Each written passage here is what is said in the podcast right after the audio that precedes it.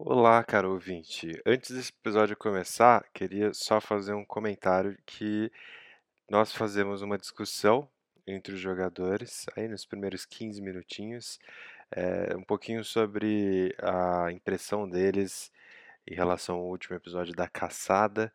E a gente não tinha conversado até então, e a gente não tinha gravado o Boa Noite no Menor. Aliás, esses 15 minutos foram os 15 minutos que deram origem à ideia de gravar o programa Boa Noite no Menor. Então, é, muito do que a gente fala você já deve ter ouvido no outro programa, é, só de uma forma diferente, num momento diferente. É, o que a gente gravou aqui, o pessoal ainda estava bem fresco. Então, só para situá-los na nossa linha do tempo. O que vocês vão ouvir agora foi gravado antes do primeiro Boa Noite no Menor. Beleza? Bom episódio.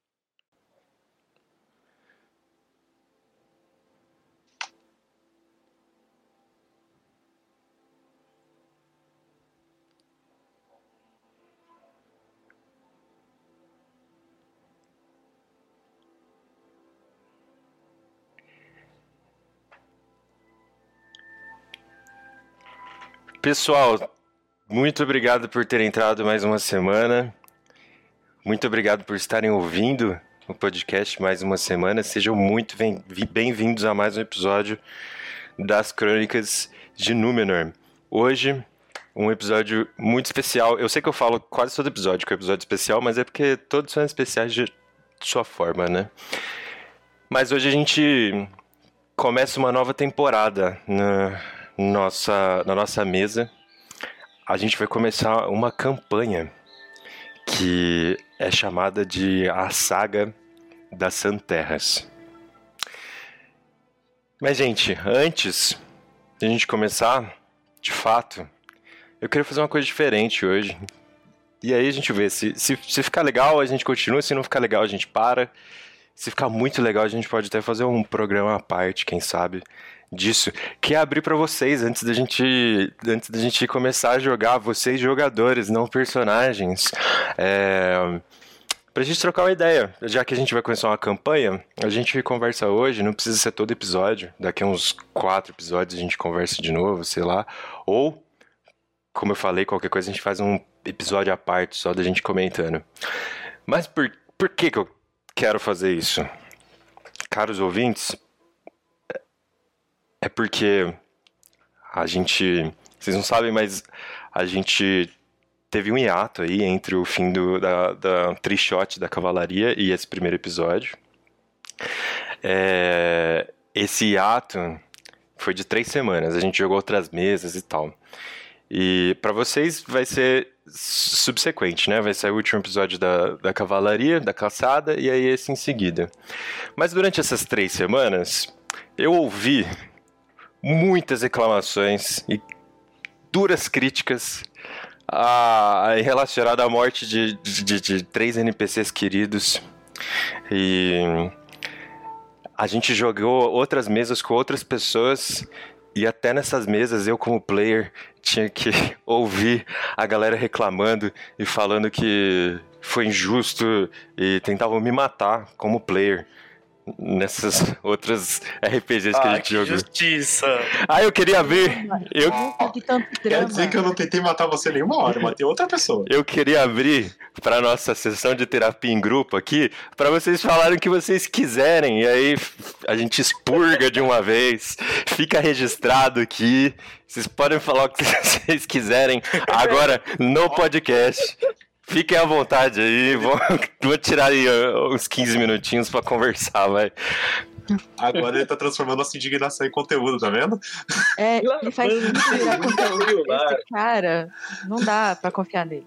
A visão oh. do Paul o mindset do Paul é tão elevado.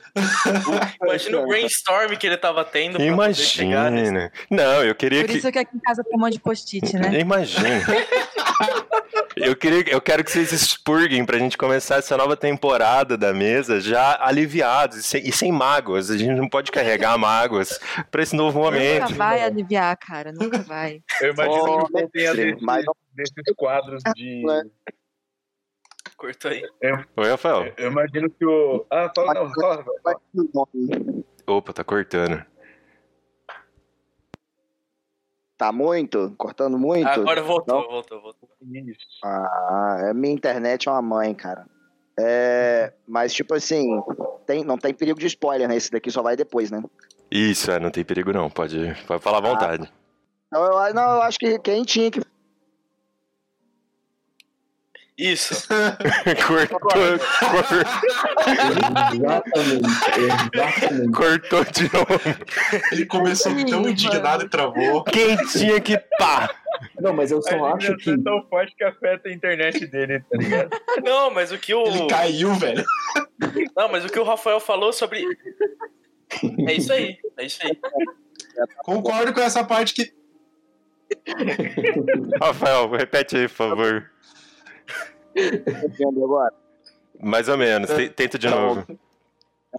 Cuidar que minha internet não tá aceitando, não. Deixa eu ver aqui se eu consigo Assim, melhor. Só acontece. Só, a gente só te ouve quando você tá reclamando da internet. Ah, é? É isso, é Ah, isso. ela tá querendo. É, vou fingir, vou, dar, vou passar uma rasteira nela aqui, então. Vai reclamando Eu dela no acho- meio da sua frase. Ah, perdão, vai falar. Quem tem que começar, quem tem que falar realmente é a. Ah, Kylie. A Kaelin. Vai ter uma O legal que- casal aqui. O legal é que a gente tem que prever o que ele quer dizer, né? Tadinho. Pode falar. Desculpa. Pode. Pode falar, Kaelin, pode falar. É que assim, eu não tenho muito o que falar, eu só, eu só odeio mesmo a situação. Porque não precisava, sabe? É só sentir, né? É, é, é só vontade de te matar mesmo, porque o a gente fez de tudo pra todo mundo ficar vivo. Aí você vai lá e mata a mãe e a, Ativo. a nossa a nossa mestre, ela é praticamente a nossa mestra, né? Tipo, ela passou Uhum. tudo pra gente. E ela tinha o mesmo nome que eu. Então assim, é o não sei quantos níveis a mais de perda. E já matou um monte de gente que eu gosto, né? Então, assim, se matar mais gente agora, eu vou virar evil. Só isso. Em minha Eu acho que devia defesa. virar Ladino. Em minha Tá com, defesa. tá com uma história real. boa pra virar Ladino. Se vocês, se vocês ouvirem os, os dois últimos episódios, vocês vão perceber que no segundo episódio ficou definido qual era o modus operandi da cavalaria. Que era, eles mandavam vocês pra um lugar pra agir em outro.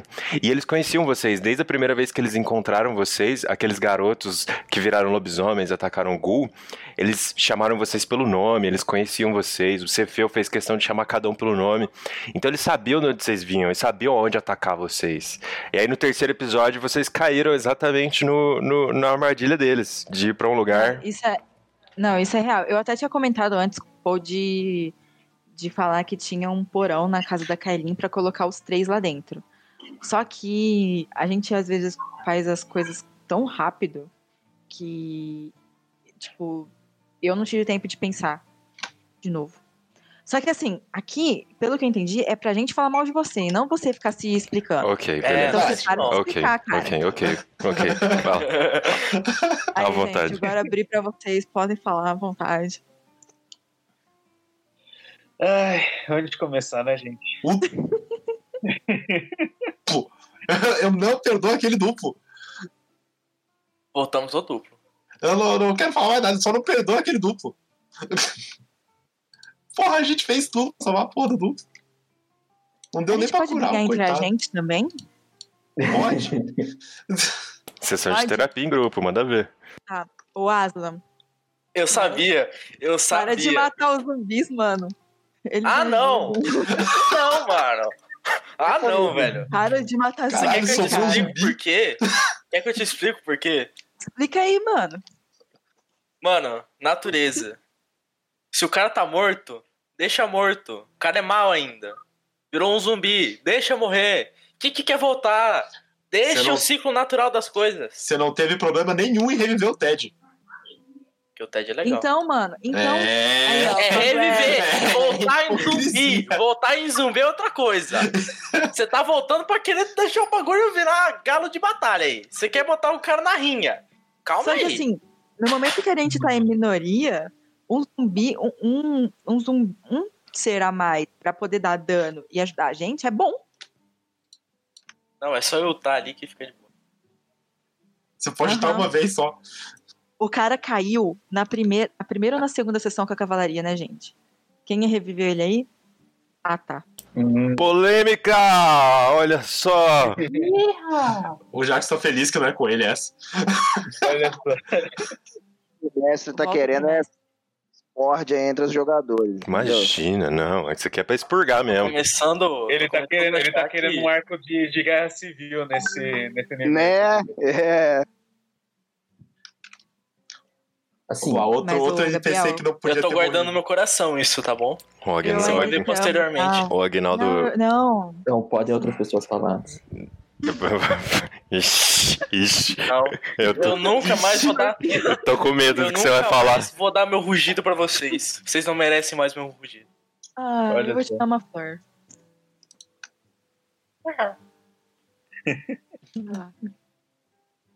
Fala, Guinaldo, tira esse peso do peito aí, cara. Vai, vai. Não, não, é o que jeito assim, que ele falou até me deu.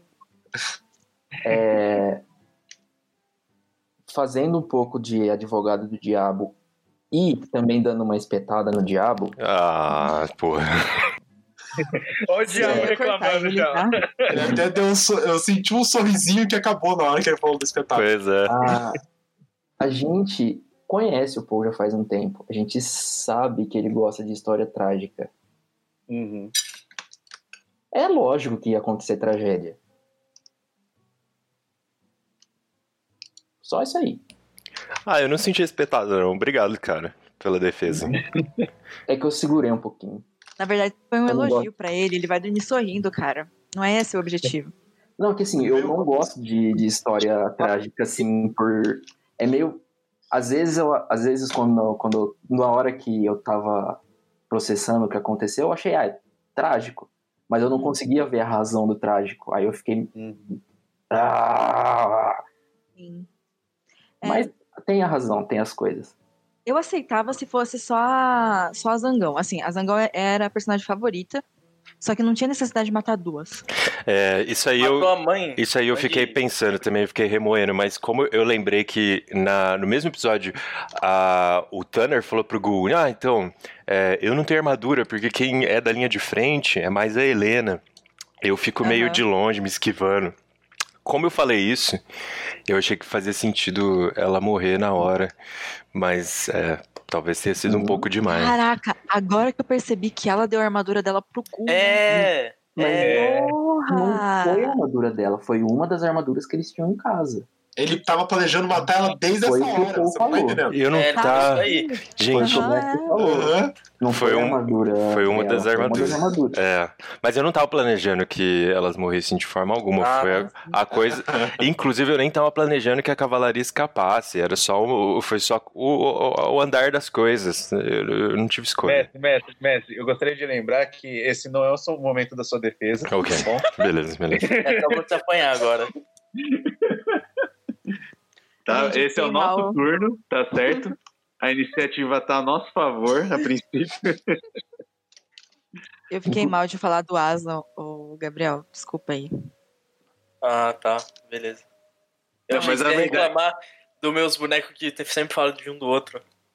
Ah, não, eu, eu amo isso. Inclusive, eu acho que em breve acontecerá comigo. Você inspirou Ah, a Gabi. A rainha do nosso mundo é, é sou eu, né? Então, por que não? Ô, gente, por favor, eu só queria pedir uma coisa, que quando chegar o momento do Aslan encontrar o Frui, não me façam falar sozinho, por favor. Não, você vai falar sozinho. Vai ficar meia hora falando sozinho. Contando as Galera, histórias. galera, que- calma. A gente tá desviando do assunto. Paul, É verdade. Isso. vou ofender o Paul. Peraí, eu acho que o, eu acho que o Rafael caiu de novo. Não, não. Ele só tá ouvindo e dando risada. É porque eu tenho, eu sou o que menos tenho que falar, porque vocês que estão há mais tempo, vocês que sofreram mais, entendeu? Eu sofri mais a mão do Paul. O pobre Keiko. Não, você pode falar sim. O pobre Não, Keiko. eu- Quem, eu-. Não, o que me deixou re- realmente assim, não vou falar chateado, mas mais abalado, foi realmente essa história da, da Zangão e tal, porque tava naquela parada da gente tentar levantar a moral dela, conversando com ela, né? Todo mundo Foi verdade. ficando de psicólogo pra ela, vamos fazer terapia, pá, não sei o quê. Aí do nada ela morre. Eu, no meu pensamento, assim, podia ter acontecido. Eles iam tentarem invadir a casa.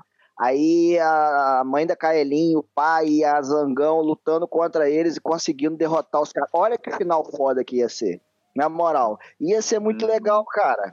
Ia, e aí ela ia dar volta e ia voltar como Zangão novamente. Ia ficar muito mais legal sem o que a gente teve. Ela Não, ia salvar, né? Nossa, achei maravilhoso. Fanfic. Não, tem que é morrer mais todo mundo. Chama É, fanfic, fanfic, fanfic. Os bichos têm que morrer na sua frente. É, né? Tô vendo isso. Você tem que Caraca, gastar todos os seus spells de magia pra salvar o bicho. O bicho ainda morre. Eu tô, tô- fico muito triste com aquele, com aquele, que- aquele duplo aí, né?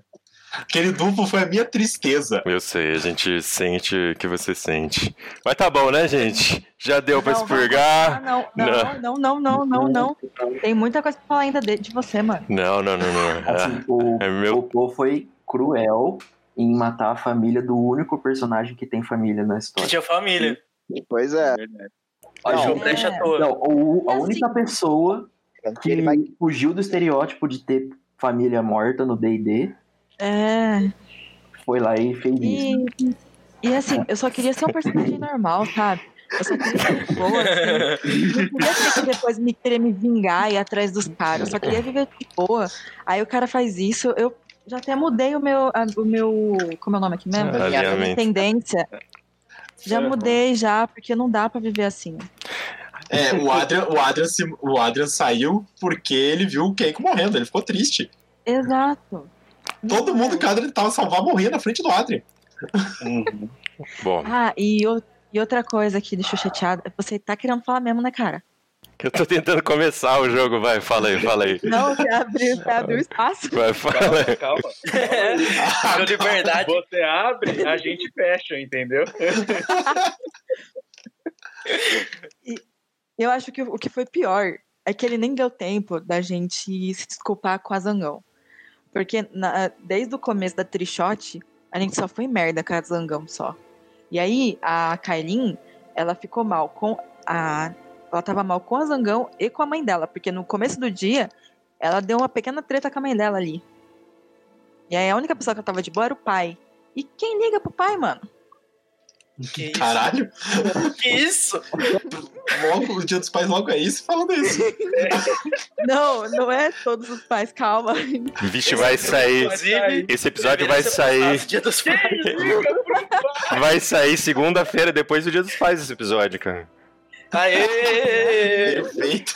É, Tô torcendo. Não, mas tô falando assim. É. Tipo. Ele, no começo daquele dia, já tinha falado assim que ele não era tão bom. Agora a mãe dela era boa, sabe? Ela gostava de ser mercenária. Aí ele matou as duas pessoas que gostavam de ser mercenária. Foi um final muito bom, mas muito ruim pra mim. E é isso, cara. Tá bom, Eu pronto. ainda não desculpei o povo, eu ainda não consigo nem olhar no olho dele. Agora, agora todo mundo respira, a gente vai começar. Não, eu não falei nada. Nossa. Não adianta colocar a musiquinha de fundo. Não Vai, é assim, vai, vai, fala, fala, fala. Eu, eu vou, falar, eu vou falar rapidinho mesmo, porque Gente, assim, um é, uma, podcast. é uma questão bem do, do meu personagem. Rafael? Eu acho que a gente tinha que montar um, uma sessão, um, um podcast, um- uma gravação de uma hora, meia hora que fosse, pra gente falar tudo desde o início da história, de todas as one shots até esse ponto aí. Também acho. Tem coisa. Sem o lavação de roupa X. Ah, sou- Ah, ah, eu não participo. Não, claro, com certeza. Você não participa, nem ouve, você vai ouvir depois da gravação. Inclusive a host é a Gabi, vai ter que ser a Gabi, vai ter que ser a anfitriã do programa. Caraca. Aí, ó. Justo é que vai falar mal- mais mal de você, né? Exatamente. É isso que ele quer dizer. Eu acho legal quando a gente vai falar mal do Messi, a gente fala opou. É, Ah, parece bem pessoal. Fica bem legal. Parece que Fica é bem mais pessoal. Não é o Messi. Pô, é Mas a pessoa, pô. fica aí a ideia pra um programa futuro, mas fala aí, fala aí, Fábio. Aham. Então, não, é só uma, é só uma coisinha mesmo, porque assim, é, realmente é, a, é uma coisa que, que afetou, acho que um, um tanto assim a Milo, porque a, a Zangão era uma ligação que ela tinha com o passado dela, né? Saca? Tipo, Uhum. era uma, uma ligação meio direta, assim, com.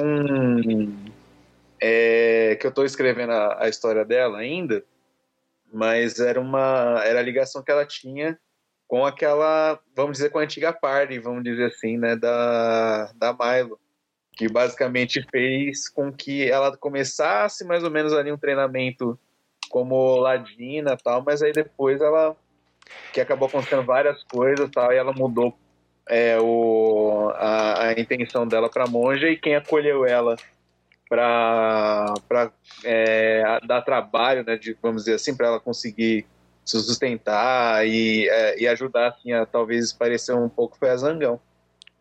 Né? Então teve- Mas foi um golpe mesmo. isso- Isso a gente vai explorar na nossa campanha que a gente está começando hoje, a saga Hum. das Santerras. Então, pode deixar. Eu vou começar agora, tá bom? Começar antes Beleza, da gente você, então. Obrigado. Antes da gente iniciar aqui a nossa história de fato, eu tenho duas surpresas para vocês. A primeira é que a gente tem uma participação especial, muito especial, de um jogador que já esteve com a gente em mesas que não foram gravadas e logo mais se apresenta e aparece aí pra gente. E a outra surpresa é que agora que a gente vai começar a nossa sessão, nós temos uma música de abertura das Crônicas de Númenor. Uh! Mentira! É sério. É uma música de abertura de um cara que chama Luan Leal. Pode seguir ele no Instagram, Luan Leal é, Lajota com dois T's. Luan Leal Lajota no Instagram. Vou por agora. Ele, ah, se você tiver interesse aí em conseguir uma trilha sonora pro, pro seu jogo, ah, pro seu podcast, ou, ou o mesmo beat para sua música, ele tem conteúdo autoral e ele também produz para outros ah, outras pessoas, né, outros grupos. E o cara super atencioso. Eu fiquei pedi pra ele várias vezes modificar aqui a abertura, fiquei tava vendo já o arquivo vindo, tava esperando o arquivo vir tipo número abertura final, número abertura final 2, número abertura final 3 agora vai. Número abertura final 4, para de encher meu saco. Mas não, o cara foi super gente boa. E tá aqui, vou tocar pra vocês. E aí eu peço pra gente ouvir a música de abertura, que é curtinha, e aí a gente já começa, tá bom? Então, Luan, muito obrigado, cara. Um abraço e fica aí o convite pra gente jogar um dia. Você que falou que tinha vontade de jogar aí no colégio, vamos jogar com a gente um dia. Obrigadão, cara. Sigam o Luan nas redes sociais.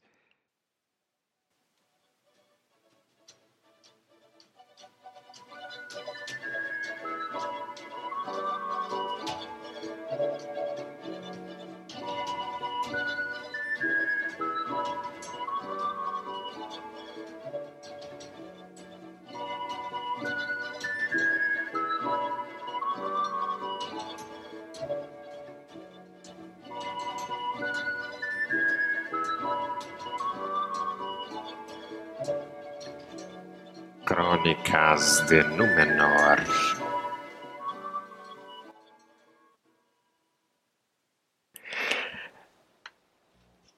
É isso, pessoal. Vamos começar a saga das Santerras. A nossa campanha que começa em meio lar.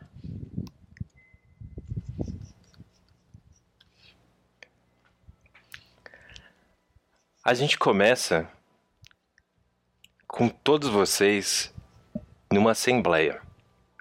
Algumas coisas mudaram desde a caçada, desde os eventos que reuniram vocês pela última vez, esse grupo aqui presente. Foi mais em relação à Colmeia Dourada, a nossa querida e conhecida guilda que realiza trabalhos mercenários, né? Encomenda trabalhos mercenários em meio lar. Depois que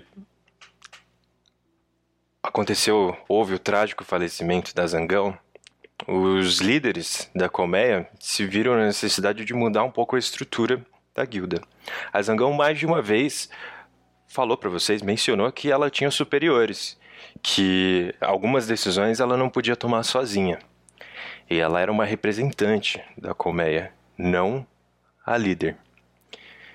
Mas isso mudou.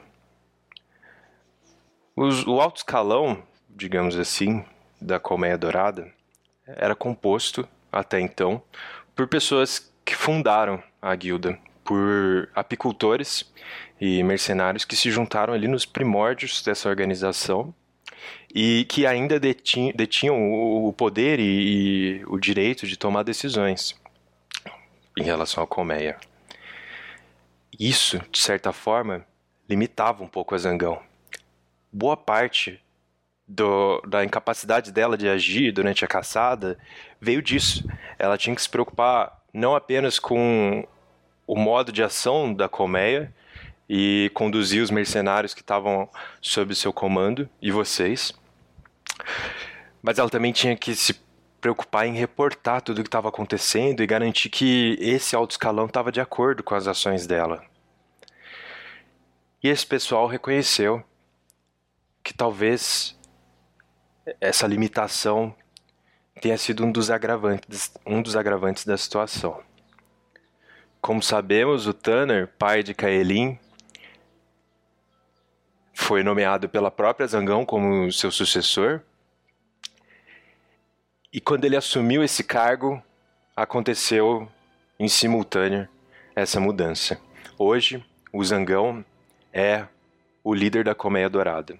Existe ainda o conselho desses fundadores da guilda, mas eles não são mais os tomadores de decisão, né? eles não são mais as pessoas, é, o último nível do escalão da hierarquia.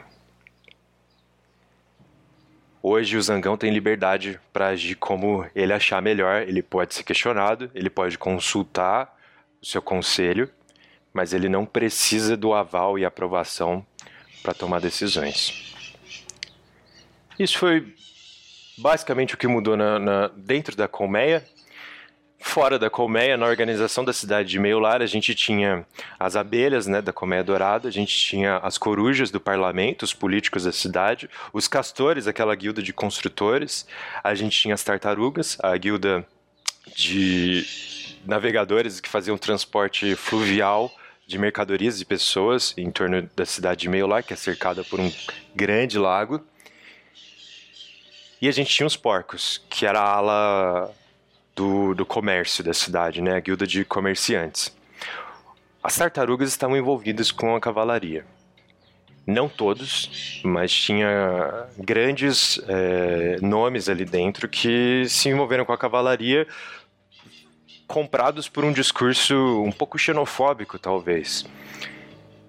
Eles se sentiram ameaçados com a presença de pessoas de bordeiro que traziam uma nova tecnologia que podia tirar seu emprego. Foi nesse ponto que a cavalaria tocou e foi aí que eles conseguiram converter esse pessoal. Portanto, eles perderam poder depois da caçada, depois que a cavalaria foi expulsa de meio lar, eles perderam poder e cadeiras, o que fez com que a colmeia dourada ganhasse espaço. Hoje a tartaruga responde, as tartarugas respondem às abelhas. Desde a caçada até esse momento que a gente começa a nossa campanha, se passou um mês. nesse mês, todas essas mudanças foram acontecendo. E mais uma coisa foi assunto na cidade. A chegada de uma comitiva real da rainha Janaína. Hoje, governante de parte de Númenor, do nosso continente. Ela é a rainha na Cidadela, a grande capital, e também é a rainha de Meular, a única cidade que ainda é, responde à Cidadela e ainda a reconhece como real capital do continente. As outras declararam independência, como bem sabemos. Essa comitiva real chegou a um tempo, tá? Ela chegou duas semanas depois de vocês expulsarem a cavalaria. E nas duas semanas que se sucederam, até chegar no momento que a gente está hoje, um dos representantes da rainha que estava com essa comitiva tomou um tempo para conhecer a cidade, conversar com os líderes e representantes de, de, de todos esses grupos e entender a situação da política local, da economia local, entender o que que Meiolar precisava como apoio, né, da cidadela, o que, que como a rainha Janaína pod, pod, poderia ajudar mais a cidade. E finalmente convocou uma assembleia, assembleia onde vocês se encontram nesse momento. É sabido que Meiolar precisa se fortificar, precisa melhorar suas defesas, principalmente internas, porque a cavalaria se instaurou como uma ideia de dentro para fora, não foi um ataque de fora para dentro. Isso foi bastante prejudicial, mas se tivessem mais tropas ali da cidadela, por exemplo, também seria de, de ajuda, né? Não atrapalharia, não. Vocês estão, estão numa assembleia no lugar chamado Ágora, a Ágora de Meiolar. É um prédio grande, um prédio antigo, construído há muito tempo, com pedra, uma estrutura capaz de suportar grandes encontros. E ele tem um cômodo só, é uma, uma grande ala. E ali, nesse salão, estão os líderes dos grupos, os líderes das corujas, dos porcos, abelhas, os poucos das tartarugas que restaram. E tem população também, tá? É, quando as assembleias acontecem em Meiolar, na Ágora, uh, elas são abertas ao público. E ela fica bem ali na ponta do setor comercial da cidade. Então, tem muito espaço para as pessoas assistirem de fora e ouvirem o que está sendo falado lá dentro. Uma coisa que eu acabei esquecendo de mencionar é que ao longo desse mês, vocês todos uh, continuaram a vida de vocês. Vocês não aceitaram missão nenhuma da colmeia. O foco da colmeia tem sido, durante esse tempo, recrutar novos mercenários para reconsolidar sua força para ajudar aí na defesa da cidade. E vocês fizeram outras coisas, vocês tinham outros afazeres que eu deixo com vocês, tá? Um mês dá tempo de fazer bastante coisa. Inclusive, eu vou pedir para todo mundo rolar aquele D4 para a gente ter histórias contadas na sessão de hoje. Rolem o D4, lembrando que o D4 ele é se você tira o número 1, você ganhou aí uma história para contar de vitória, conquista. Número 2, uma história de amor. Número 3, uma história de batalha. E número 4, uma história de derrota ou tragédia. Essa história que vocês tiraram no D4 foi algo que aconteceu durante esse mês, tá? Então vocês estão aí, vocês se reuniram na Ágora para ouvir esse pronunciamento do representante da rainha Janaína. E vocês não tiveram tempo de conversar ainda, vocês foram se encontrando no meio da multidão, acenando de longe, uns conseguiram chegar mais próximos uns dos outros, outros estão distantes. Número dois é uma história de amor. Número 1, um, uma história de vitória ou conquista. Número 2, uma história de amor. Número 3, uma história de batalha. E número 4, uma história de derrota ou tragédia. Um D4, tá? Enfim, vocês estão no meio da multidão. Tem gente de todos os lados querendo ganhar espaço, brigando com cotoveladas. Vocês uh, estão mais ao centro, mais no meio aí da, da Ágora. Ela tem um púlpito bem no centro e é formado tipo um assembleia em volta da pessoa que está falando. E as portas estão abertas, tem porta das, nas quatro paredes do, do da, da, dessa, dessa construção. E do lado de fora tem pessoas, comerciantes e tipo tem gente que está aproveitando esse momento para tentar vender alguma coisa, tem gente que está pretendendo prestar atenção, tem gente que não sabe o que está acontecendo e foi de curioso, inúmeras inúmeras situações. A pessoa que vocês veem no púlpito, o representante da rainha, é um elfo, um elfo mago que tem uma presença muito forte. As pessoas que estão mais próximas dele estão em silêncio. Mais distante vai ficando mais barulhento, até porque tem gente lá fora que não está vendo o que está acontecendo aí dentro. Mas quem está perto, quem está em volta, não consegue deixar de apenas observar essa figura parada, esperando darem um sinal, o início para ele começar a sua fala. Esse elfo mago se chama Ebrion. Ele é um dos conselheiros reais da rainha Janaína e lutou ao lado dela bravamente na retomada da cidadela. A cidadela, um tempo atrás, chegou ao poder. A, a cavalaria, há um tempo atrás, chegou ao poder na cidadela. E ele é, foi uma das pessoas que lutou para tirar ela de lá.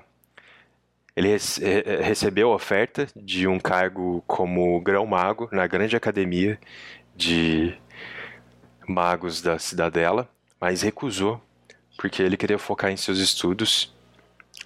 Parte disso vai ser revelado para vocês. É uma figura lendária na história recente de Númenor, tá? Ele muito, ele é muito respeitado, inclusive foi um dos motivadores para Kaelin se tornar maga. E eu passo a palavra para você, Ébrio. Se você quiser começar se descrevendo, acho que seria legal. Todos os olhos estão virados para você. As pessoas mais próximas te observam com muita curiosidade, atenção e respeito. É, todos me escutam? Sim. Tá. tá? É, eu tenho que me descrever como personagem, né? Sim, a aparência, por favor. Ah, tá. Bom, quem olha para Ebrion vê um mago é, já maduro, é, ele pode estar a, próximos dos seus 600 anos. É, então você vê um, é- um elfo magro, alto, cabelo branco até a cintura, ah, usando é, um, um- aquele, aquele, é, aquele sobretudo né, que os magos usam. Eu não sei o nome do, do- do- do- da roupa, mas enfim, ele vai estar usando é, essas roupas todas de preto. E ele tem um olhar sereno. É, e é, eu acho que é isso. Não tem. Ok, tudo bem. Tudo bem? É, já começa a, a minha ação ou. Uma pessoa num canto, num dos cantos da, da, da Ágora, ela toca um grande bumbo, assim, um grande tambor. Parece um antigo tambor de guerra. E faz um barulho grave que treme toda a estrutura do local. E as pessoas até param de falar, inclusive os comerciantes lá fora. Esse é o sinal para você começar a sua fala. Bom, primeiramente, venho prestar as minhas condolências pelas perdas recentes de Meiolar. Todos foram guerreiros nobres que lutaram pelo bem de todos. Suas memórias jamais serão esquecidas.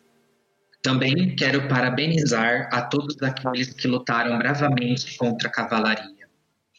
Eh, o grupo exterminado pela cavalaria foi dizimado no porto. Quando as tropas da cidadela chegaram, pouco podia ser feito. O líder da cavalaria, Cefeu, junto com mais 13 homens, encontram-se foragidos. Testemunhas juraram ter visto lobisomens ao norte e a rainha tem interesse em caçá-los antes que eles se fortaleçam novamente. Mas antes, de, ah, mas antes disso tudo, é importante saber.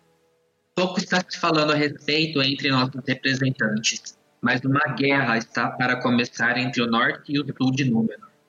O líder da cidade, Ashtar, Nadira, do, do Grande Deserto, construiu um poderoso exército de metal.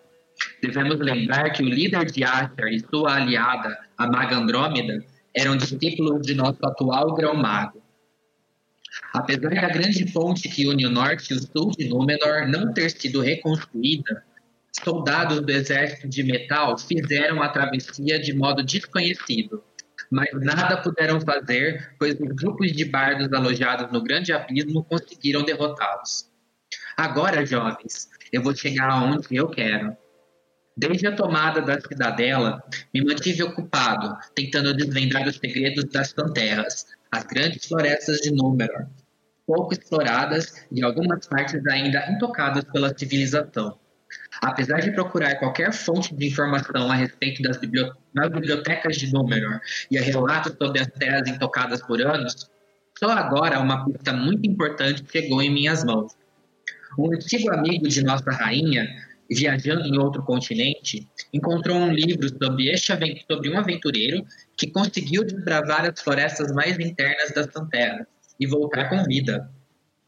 Imediatamente, este nosso amigo se encarregou de entregar tal livro para a rainha. No livro, o aventureiro mencionou ter encontrado um portal que dava acesso rápido a Meiolar, mais especificamente uma corrilheira acerca da cidade. Este portal é de grande interesse para minha pessoa, pois eu finalmente vou poder desbravar o interior dessas florestas e descobrir os seus mistérios além também de ser uma grande ferramenta para se acabar com, para se realizar um ataque surpresa a Asher, podendo finalizar a guerra antes dela mesma começar. Por isso, venho aqui anunciar que iremos começar uma expedição patrocinada pela coroa para ir de encontro com este portal. Eu acredito que aqui temos guerreiros aptos entre os guerreiros da Colmeia Dourada. E aí, o que vocês me dizem?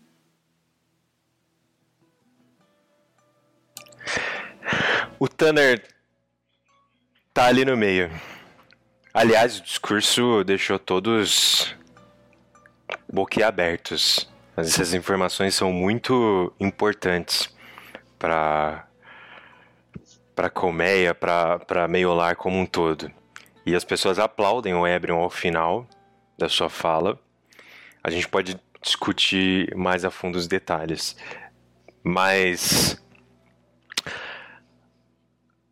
O que chama a atenção de vocês, o nosso grupo de mercenários, é que o Tanner tá ali no meio, entre as pessoas mais próximas, né, do púlpito. Tanner Ebrion é um antigo conhecido seu. E a gente já explora mais o porquê. O Tanner olha para vocês, aventureiros mercenários. O nosso grupo, ele sabe onde vocês estão no meio da multidão.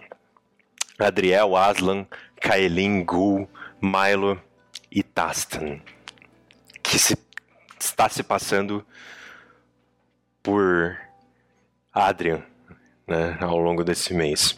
Adriel, a menção do Ebrion a, a Santerras, a floresta intocada do norte, te faz lembrar de casa. Aslan, você também por um período da sua vida você passou por lá, um período muito importante.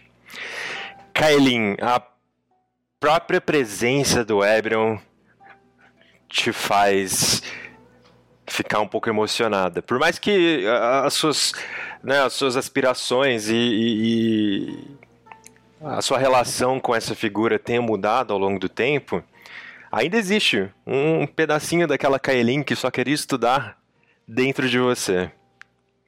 Gu, o norte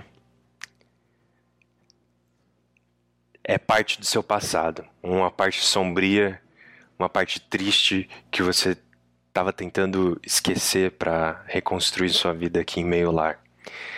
Talvez a menção dele do norte, não especificamente nas Santerras, mas mais a norte de Meio Lar, te deixe um pouco abalado. E Milo, o mesmo se, se, se pode ser, ser dito sobre você. A ponte, ao norte de Númenor é parte do seu passado trágico. Finalmente, Tastan. A sua vida como mercenário e aventureiro começou há pouco tempo. Mas você talvez sinta que o seu antecessor tenha te deixado algumas missões, algumas coisas que ele deixou em aberto para serem concluídas. O Adrian se despediu de um grande amigo que foi para o norte tentar parar a guerra contra os construtos, nosso bardo Frug. Ele convocou a baderna que o Ebrion mencionou, que ajudou a parar a guerra contra a cidade de Achar, lá no norte. E você sabe também que nas Santerras o tecido da realidade é um pouco mais fino. Se no meio desse caminho você conseguir concluir as coisas que o Adrian deixou em aberto e acabar chegando nas Santerras, talvez você até consiga voltar para casa. Porque das poucas lendas e histórias que se contam sobre essa grande floresta intocada, a maioria menciona viajantes que acabaram indo para o plano das fadas por lá, com muito mais facilidade do que aqui, ao sul do continente. Aos poucos, a Ágora vai esvaziando, vão ficando os líderes, representantes do, dos grupos de meio lar. Esses líderes também vão saindo e o Tanner faz o sinal para vocês ficarem. A Ágora, como eu disse, é um edifício grande, espaçoso, com um pé direito muito alto. O som de quem tá, da voz de quem está falando ali no púlpito ecoa por suas paredes. E agora ela está vazia, em silêncio. Com vocês, Ebrion e Tanner, o novo zangão, ao seu centro.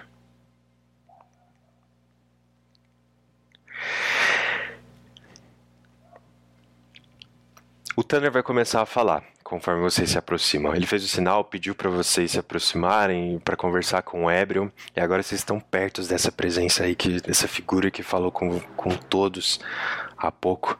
E conforme vocês vão se aproximando, o Tanner tá no meio da conversa. Dá para sentir que existe certa rivalidade entre esses dois elfos. Eles têm aproximadamente a mesma idade, talvez tenham um passado entre os dois. Mas ainda assim, o Tanner, muito polidamente, muito politicamente, vai fazer, né? vai fazer essa. Vai conduzir essa conversa da melhor forma possível. Conforme vocês vão se aproximando, os dois percebem a presença de vocês, o Tanner tá no meio da fala, ele fala: Bom, é. Hebrion, talvez isso seja de seu interesse. É, recentemente, um grupo de mercenários novos aí encontrou uma cria vampírica do nosso amigo em comum, aqui por meio lar, ela foi caçada e destruída. Só para te dizer que existem ainda resquícios do. Ele dá uma hesitada. Do Aylar, por aí. Achei que pudesse te interessar. Bom, é, enfim, é, esses são. Esses são o grupo responsável por expulsar a cavalaria da cidade. Eu queria apresentá-los, Grande Ebrion. Esse aqui é Adriel, Aslan, Kaelinha, minha filha, Gu, Milo e Adrian. São bravos mercenários que garantiram que a gente não tivesse mais perdas do que tivemos. Fico honrado em conhecê-los, jovens. É, só de olhar para o rosto de vocês, consigo ver que são bravos guerreiros. Abro pra vocês, pessoal. Muito obrigado. O Aslan vai se ajoelhar, fazer uma reverência. Eu, o Adriel, só acena com a cabeça. Eu tô.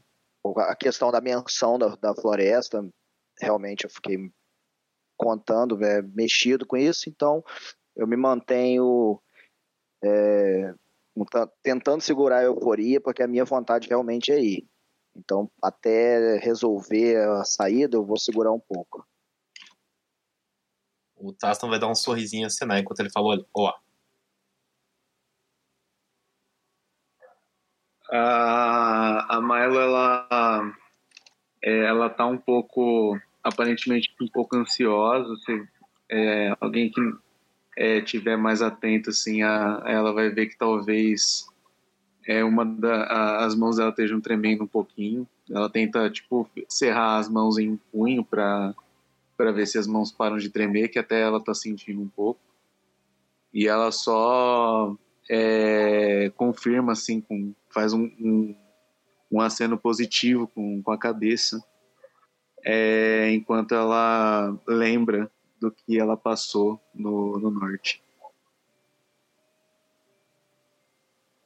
O Gu, ele não, não faz nenhuma referência ou acena. Ele só continua observando, encarando, tentando estudar a- as intenções, basicamente, do, do recém-chegado. Fica, fica coçando o queixo, vendo, esperando alguma outra coisa acontecer.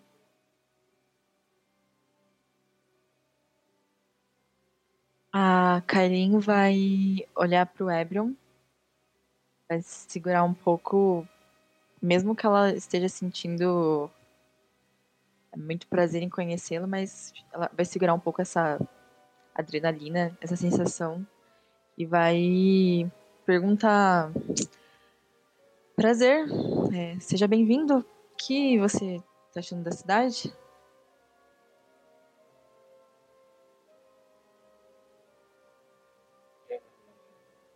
Ter um ótimo lugar para se sentar e tomar um chá.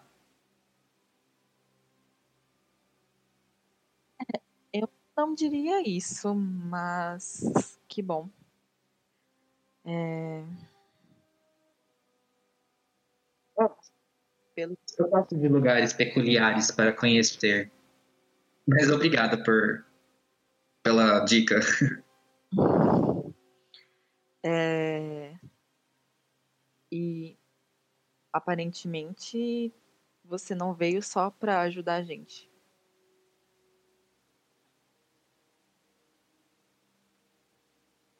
Bom, essa expedição é de meu interesse. É, Pode-se dizer que estarei sempre por perto, quando precisar.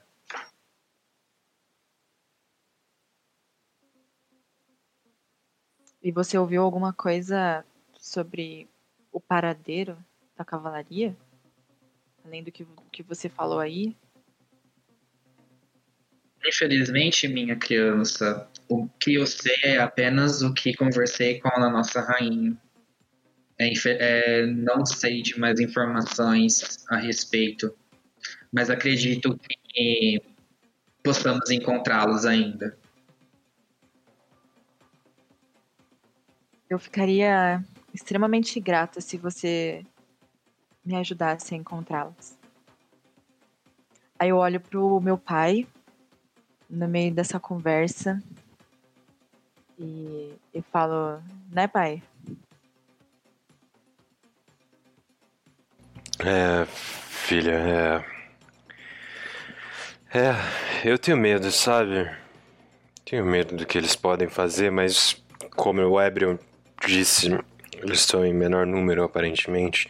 Vocês ouviram? São boas notícias, né? Parece que eles foram exterminados do porto pelas tropas da rainha. Então, Eles estão enfraquecidos, talvez esse seja justamente o momento para atacar. Inclusive, sobre isso, eh, eu queria mencionar também, já que estão todos aqui, talvez seja do interesse de vocês. Eu andei tentando recrutar pessoas novas estive por perto da cidadela alguns dias atrás e um outro grupo de mercenários encontrou uns integrantes, não integrantes, mas simpatizantes da cavalaria, podemos dizer, por lá. Conseguiu derrotá-los também, eles foram trazidos para cá, estão presos aqui em meu lar agora. Um, mas é, Ebrion, você veio em boa hora. Esqueci de mencionar que o Tanner está usando uma perna mecânica, construída pelo nosso querido Henry de Bordeiro. Ele anda mancando, ainda não está acostumado com esse novo membro. Ele, vocês podem ver que ele, tem, ele desenvolveu alguns tiques, como se ele sentisse ainda a perna antiga.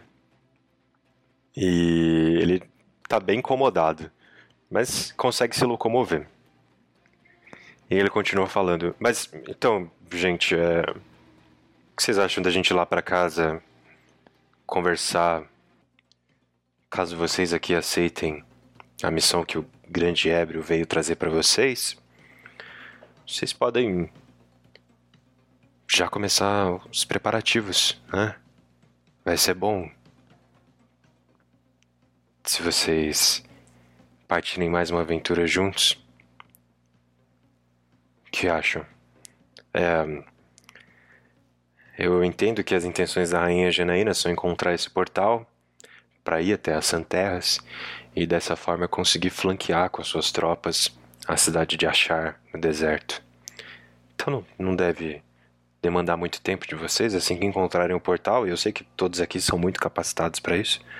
Assim que encontrarem o portal, a rainha manda as tropas para cá e a missão está concluída. O que acham? Vamos para casa? Conversar? Vamos. Vamos. Tem que contar com a minha presença. Fico muito honrado, Ebrion. Adrian, como vai a loja? Vai bem. Ah, essa, essa semana a gente começou a vender poções novas. E. Porque o preço da- das outras estavam velhas. Estavam caro, quero dizer. E. É. Agora a gente tá vendendo mais poção que o cara da poção, porque tava, tava um roubo aqui. Horrível. Ah, bom saber que vai bem. Acho que vocês gostariam de saber também que nós estamos para reinaugurar a Gota de Mel, agora com a gestão do nosso querido Ted.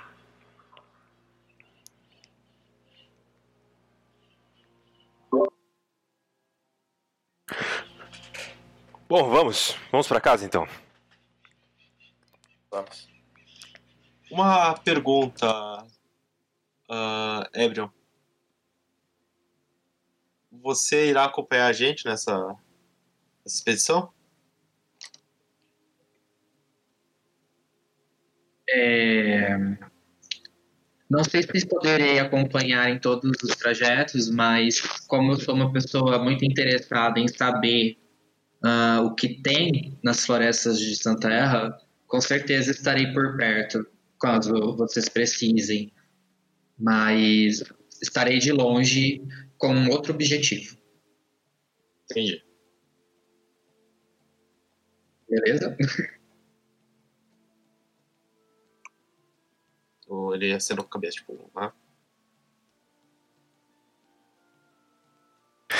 Vocês saem de meio lar, fazem o trajeto pelas balsas e chegam à casa de Tanner.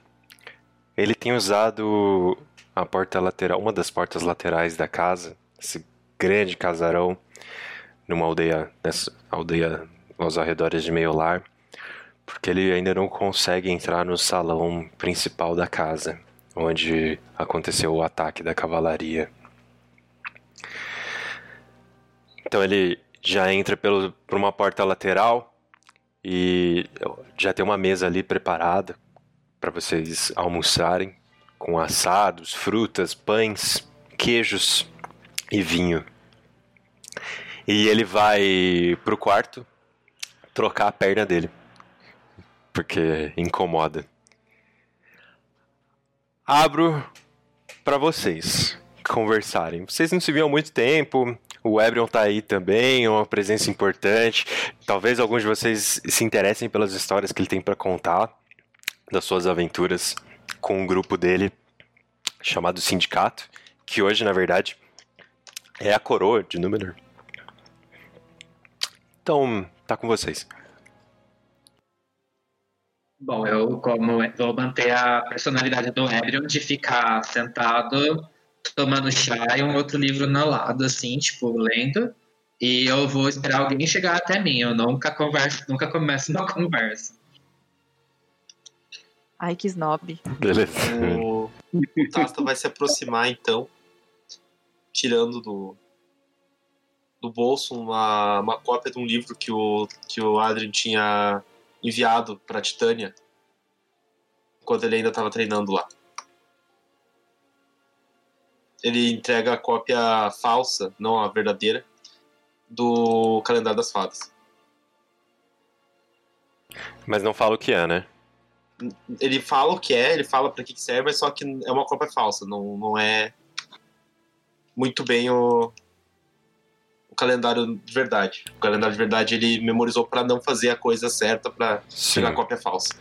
Ebrion, esse rapaz que se aproxima de você, ele se identificou como Adrian, né? Ele é um meio-elfo. E ele te lembra muito os órfãos meia-vida, né? Da cidadela. E ele é aparentemente um bardo.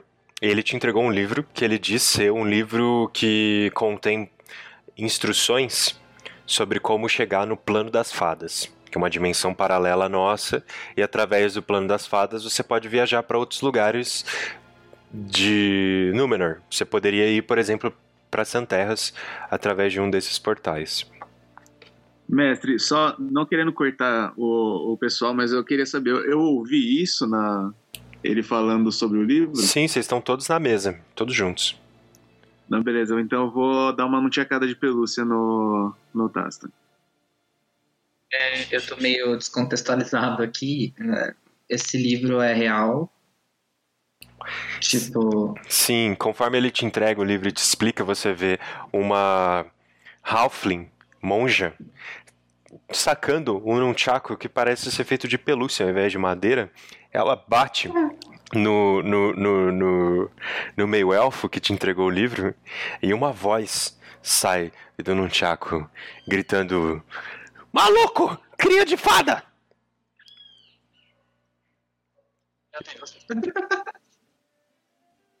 ah, ok. Obrigado pelo. Hã? Eu aponto pra ela e falei, eu acho que isso é prova suficiente para falar que isso é verdadeiro. Sou, sou criado por fadas. Olha, Na verdade, na verdade, você tinha que prestar atenção na parte do maluco que o, que o Coisa falou, porque ele é meio doido mesmo. Ah, tá. É fascinante este exemplar que me deste. Com certeza irei lê-lo com muita atenção.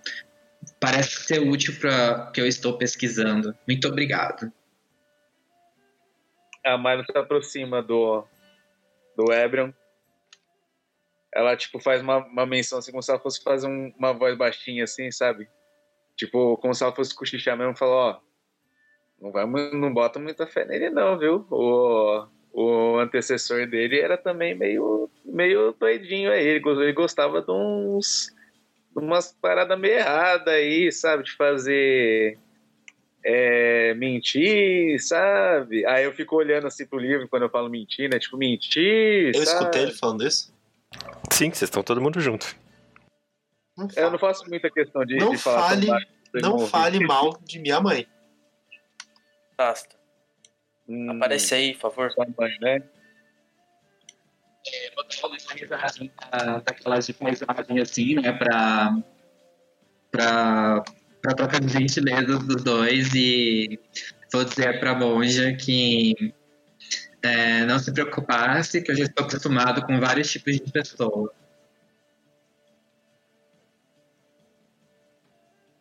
Ah, então beleza. Esse, esse, realmente, realmente não vai muito na dele, não, viu? esse nunchaku de pelúcia, Ebrion, ele te lembrou uma pessoa. Você conhece uma pessoa que vendia itens inusitados lá na cidadela? Não sei se você se lembra dele. Um comerciante chamado Jim. Ah, o, da, o do brinco. É. Uhum. É... Agora eu tô perdido o que eu faço. Não, não precisa fazer nada, é só uma informação. Que você viu esse nunchaku e você pensou, putz, lembra muito um, os itens que um cara vendia, né? Ele tinha vendido também uma adaga de, de que tinha um pinguim no pomo para um amigo seu. Que a adaga ela não, não dava dano nenhum, não tinha fio, né, na navalha, mas ela ela dava umas cantadas e ajudava esse seu amigo nas andanças dele pelas tavernas da cidadela. Então, isso te lembrou ele, esse cara que vendeu esse item pro, pro seu amigo, esse Nunchaku. Certo. Isso pode, então pode, podemos dizer que essa situação me deixou confortável, porque parece que o grupo me lembra coisas boas da minha turma anterior. Sim, e você desconfia que o mesmo cara tenha vendido esse Nunchaku pra eles. É, vou perguntar assim, é, por acaso vocês compraram essa, esse nunchaku é, de um vendedor peculiar lá na cidadela? Ah, é. Ah, você vê que a, a Mario que tava tipo um pouquinho. é, ela tava relativamente espirituosa, né, no, na, na forma dela de agir. Mas agora ela dá meio que só uma, uma leve. Tipo, ela, ela não tira totalmente o, o sorriso do rosto, né? Mas você vê que é um sorriso Não. um pouco mais triste. É, e, e ela fala, né, pro, pro Evan. É, sim, ele. Eu, com- é, eu comprei esse nunchaku de um comerciante é, que vendia vários itens diferentes aqui. Ele era bem gente boa mesmo, o Jim. Mas, infelizmente, ele foi uma das nossas baixas na, no ataque da cavalaria. Por isso que realmente temos muito interesse em ir atrás. Por isso também, né? Que temos muito interesse de ir atrás e, e desmantelar de vez esse grupo. Minha jovem pode acreditar que a, a- todo o esforço que o nosso amigo Jim fez para para nossa vitória não será esquecido. Com certeza não. Mas ainda tá um pouco cedo para planos sobre o ataque. Por que você não me fala um pouco sobre as suas experiências com qualquer tipo de coisa, com aventuras? O, me con- conta sobre os seus antigos companheiros. Curioso para te conhecer. A entrevista de emprego. É, eu tô meio med- medo aqui de saber o que falar. Não, E o senhor parece ser uma pessoa tão experiente e nós somos tão jovens, né? Talvez a gente consiga tirar alguma coisa sobre a sua história de vida. Ébrio, E, Oi, perdão, é, só pra te dar um contexto. Essa galera parece, eles te olham realmente com, com, com certa admiração, sabe? Eles são, eles lembram o Não, grupo, o- o, Desculpa, não, o- ah, tá. Nem o Tasto. Beleza. É, mas ele te lembra um pouco o, o grupo que você. em que- que- com quem você teve diversas aventuras aí. Você já era mais velho que eles, claro, mas os demais eram jovens, como esses que se apresentam diante de você. O Ebrion, ele, depois de tudo que aconteceu, ele ficou um pouco frustrado com o que ele descobriu sobre o Hylar. E apesar de a gente ter conseguido é, vencer né, a- o que a gente estava batalhando, ele ficou muito mais recluso, porque ele ficou acreditando em uma coisa por séculos e depois aquilo lá não tinha nada a ver. Então ele mudou um pouco o comportamento dele. Na verdade, ele ficou um pouco mais recluso e ele evoluiu bastante como druida agora. Então ele tá. Ele tem um pouco daquela. É, é, aquela fobia social que o druida tem, sabe? Uhum. Então, assim, ele não vai é, falar com detalhes, mas ele vai falar que no grupo, que depois que ele tinha conhecido o grupo, o, a, a história dele moveu-se como se ele ainda fosse jovem. Então, ele está reaprendendo a entender as coisas, porque ele ficou cego por muito tempo por conta de uma doutrina, de uma coisa que ele seguia. Né? É... Enfim, ele vai falar é, que muito do, muito do que o grupo de agora oferece é bem parecido com que o grupo anterior era. É, vou falar sobre as grandes proezas assim que a gente fez no, na nascente e depois na, na recuperação da cidadela e começo a fazer comparativos com as pessoas. Ah, você me lembra bastante fulano por conta disso que você faz e tal. É, na verdade, eu não sei muito como detalhar isso. eu tô. Tranquilo. Eu tô conhecendo a galera agora, então eu tô meio. Aham, tranquilo, tranquilo. Beleza.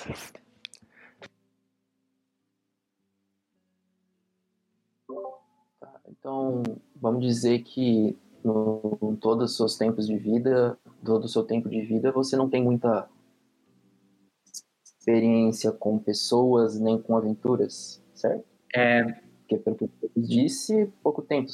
Você passou pouco tempo. É. é... Pessoas somente estudando, né? Sim. É, tá. não, não, consegui. É, parece que eu tô começando a reaprender a entender as pessoas. Eu, tá. eu ainda tinha aquela visão hierárquica que, que elfos têm, e eu fugi disso porque não tenho o direito de ser o mais o, o, melhor do que qualquer outro tipo de raça ou, ou classe, sabe? Então eu sou meio desapegado com esses negócios e tô tentando reaprender a conhecer as pessoas. Então eu fico mais observando mesmo. Tudo bem. Não sei se eu me fiz claro. Desculpa estar tá um pouco com as guardas erguidas perto de alguém tão proeminente na corte da na corte real. A gente acabou de ter um ataque bem violento aqui na cidade. E infelizmente eu tenho que ficar um pouco desconfiado de todo mundo que eu não conheço. Eu não culpo você por isso, jovem. É, inclusive, eu não faço questão que todos vocês me tratem como se eu fosse um superior ou algo divino, porque sou um. Eu ia falar que eu sou um humano, né? Não, tipo assim, eu sou um, um ser que. É, sou um ser que é igual a vocês, então eu vou. Eu não quero ser tratado com diferença. Ô, mestre. Oi.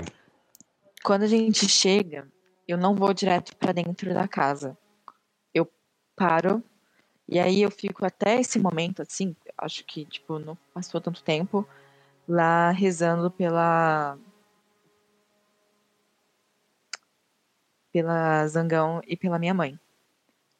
É, aí quando eu entro na casa, eu vejo eles conversando, o Ebrion falando sobre as experiências dele e eu subo pro quarto do meu pai. Ok. Você encontra seu pai trocando a perna. Ele fica um pouco desconfortável, mostra quase como se tivesse pegado ele numa situação que ele não queria que você o visse, sabe? Toma um pouco de susto, porque ele ele tá numa situação um pouco. Ele se sente fragilizado, né? Você tá vendo ele remover a perna mecânica e pegar uma outra no, pra pôr no lugar, que é uma que ele usa para ficar em casa. E aí ele toma um sustinho, mas logo se recompõe. Oi, oi filha. Tudo bem? Que caralho é esse? por que, que você tá querendo me mandar para longe junto com o pessoal? Não, não é nada disso. Não quero te mandar pra longe, não. É. Eu, inclusive, ia te falar que. Se você quiser não participar. Tudo bem. É. Aqui entre nós, filha. Eu não confio muito no Ebrion. Eu acho que se você partir numa aventura com seus amigos, talvez faça bem, né? As minhas andanças e minhas viagens durante esse último mês me ajudaram, sabe, a tirar um pouco a cabeça daqui de casa. Talvez faça bem pra você. Como vai ser algo rápido, vocês vão até a caverna, encontram um portal e voltam, talvez te ajude. Mas se você não sentir que é o momento pra você sair, eu não vejo problema algum. Inclusive, talvez até me sinta mais seguro. É, na verdade eu, eu não sei o que eu quero fazer, porque se tiver uma oportunidade para vingar a Zangão e a minha mãe, eu iria. Mas eu não quero te deixar sozinho aqui. E se eles voltarem? E você com essa perna aí, fazendo tudo que você tá fazendo, inclusive você sumiu. Eu não sei mais onde te encontrar. Eu não sei porque que você topou virar zangão. Eu também tô tentando entender isso, filha. Qu- qu- Quero dizer. Tô tentando encontrar um novo objetivo, sabe? Pra continuar lutando. Algo pra me manter motivado pra continuar aqui. Tem sido difícil, sabe? E a colmeia é tão importante pra minha vida. Era tão importante pra vida da sua mãe. Ah, zangão. É a minha forma de retribuir, talvez pagar meus pecados. Mas eu tô seguro, sabe? O, o Ebrion trouxe com a comitiva dele alguns homens de confiança da rainha e da general do exército real, Rose. Eles vão ser, tipo, meus guarda-costas, eu acho. Eu vou parar de viajar sozinho. Na verdade, eu vou parar de viajar. Eu encontrei um grupo grande de mercenários, eles estão sendo treinados. Eu vou ficar com eles. E agora, como eu sou o Zangão e como aparentemente esse é o cargo de liderança da colmeia, todos os olhos estão voltados a mim. Pode ficar tranquilo, eles vão me manter seguro. É. Da mesma forma que todos os olhos estão voltados a você pro lado bom, também estão pro lado ruim, né? E esse é o mesmo grupo que encontrou um dos das criaturas vampíricas? Sim, eles e os que exterminaram os associados da cavalaria perto da cidadela. Tá vendo, pai? Você só se mete com essa pessoal que tá indo. Sabe? Para um pouco. Eu vou parar, filha. Fica. Eu vou parar. Eu, eu tô pensando, inclusive, em me mudar, sabe? Deixar essa casa. Me mudar pra dentro de meio lar. E. Ficar numa casa mais segura. Talvez até viver um, um pouco mais próximo do Ted. Ele também. Né? Sente pela zangão. Eu vou me cercar de tudo que eu puder pra me manter seguro. Eu prometo.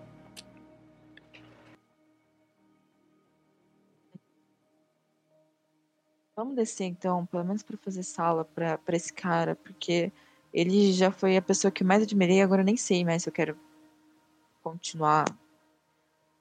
Vamos lá, vai. Eu preciso te contar uma coisa antes da gente descer.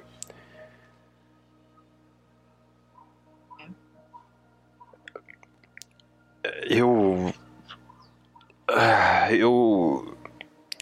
Quero tirar isso de dentro de mim porque é uma coisa minha e eu por muito tempo projetei isso em você E eu não quero que você. Eu. Você deve saber da história da cidadela, né? Um grande vampiro quase conquistou a cidade e infestou a cidadela com suas crias. E inclusive uma delas foi encontrada aqui em Meiolar, como eu disse. Esse grande vampiro era um amigo do Ebrion. O nome dele era Ayler. E ele é seu tio. Ele era meu irmão. Ele seguiu a vida de mago, eu segui a vida de mercenário. Ele foi para academia estudar. O Ebrion foi um grande amigo dele lá. E eu sempre tive receio de você se tornar uma maga e acabar perdendo a cabeça como o seu tio perdeu. Eu associava o Ebrion ao fato dele, do Hyler, ter perdido a sanidade, mas na verdade, agora com as informações corretas, eu sei que o Ebrion foi um dos que tentou ajudá-lo. Durante todos esses anos em que eu não gostava de te ver trilhando o caminho da magia, era por isso. Eu ainda estou lutando para aceitar que eu teria relações muito próximas com o Ebrion, tentando tirar essa imagem ruim que eu tenho dele. E eu sinto muito por tudo que eu te fiz passar.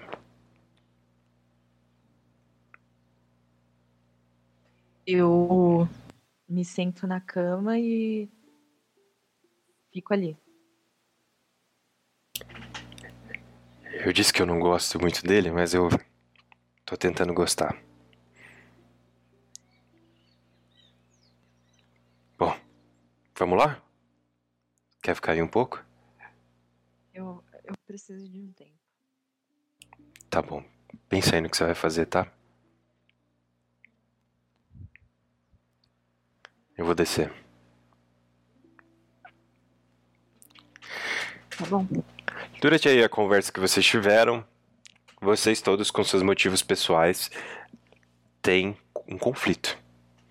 Ao mesmo tempo que, que, que a menção das Santerras e a viagem ao norte fez com que alguns de vocês tivessem vontade de realmente partir e ir para lá, outro sentimento de voltar às origens parece criar um conflito nas suas intenções. Alguns de vocês, na verdade, não querem ir para lá. Por ter passado por coisas tão difíceis mais para o norte do continente. Só que do outro lado da balança tem o peso dos amigos de vocês partirem para essa viagem. Tem o peso de pessoas estarem passando pelo, pelos males que vocês passaram no norte. Tem o peso da cavalaria e tem o peso da guerra que está para estourar. Cabe a vocês, a cada um de vocês, ajustar essa balança. E decidir se vocês vão ou não. Na verdade, nesse momento, vocês se confortam, em certo nível, em saber que não necessariamente vocês vão seguir o caminho do norte direto, por completo. Se esse portal realmente funciona, o portal que o Ebrel mencionou, vocês vão parar nas Santerras imediatamente e depois estão de volta. Mas ainda assim, né? A menção do norte traz todas as emoções. E o Tanner, quando chega à mesa, para ali uma das pontas, onde um mês atrás a Zangão se sentou e se despediu de vocês e pergunta: Então, como vai ser? É, eu queria perguntar uma coisa pro Sr. Ebrion. É, o senhor escutou sobre um tal bardo que mora nas Santerras? Sinto muito, meu jovem, mas eu nunca ouvi falar de nenhum bardo que faz por esses lados. Ah, tudo bem, obrigado. Ebrion, você tem um familiar? Eu esqueci de te perguntar. Não, tenho que eu saiba, não. Não? Aquele, Hum. aquele que a gente tinha conversado, você não vai ter, não? E? Ah, pera.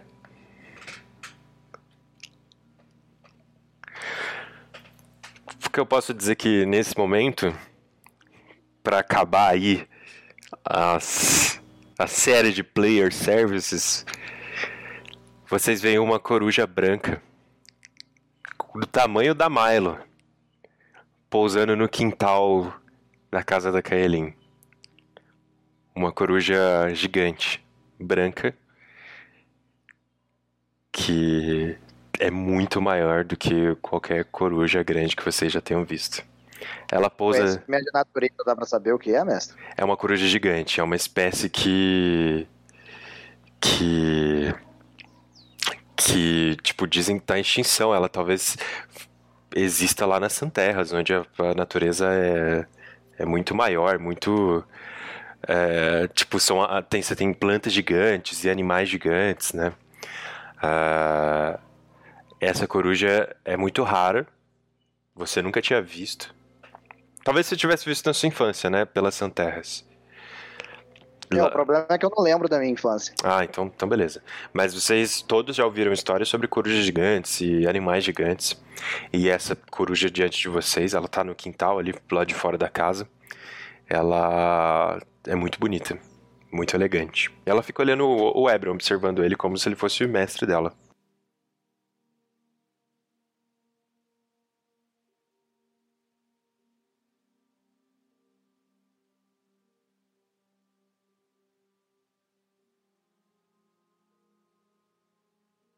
Só isso mesmo.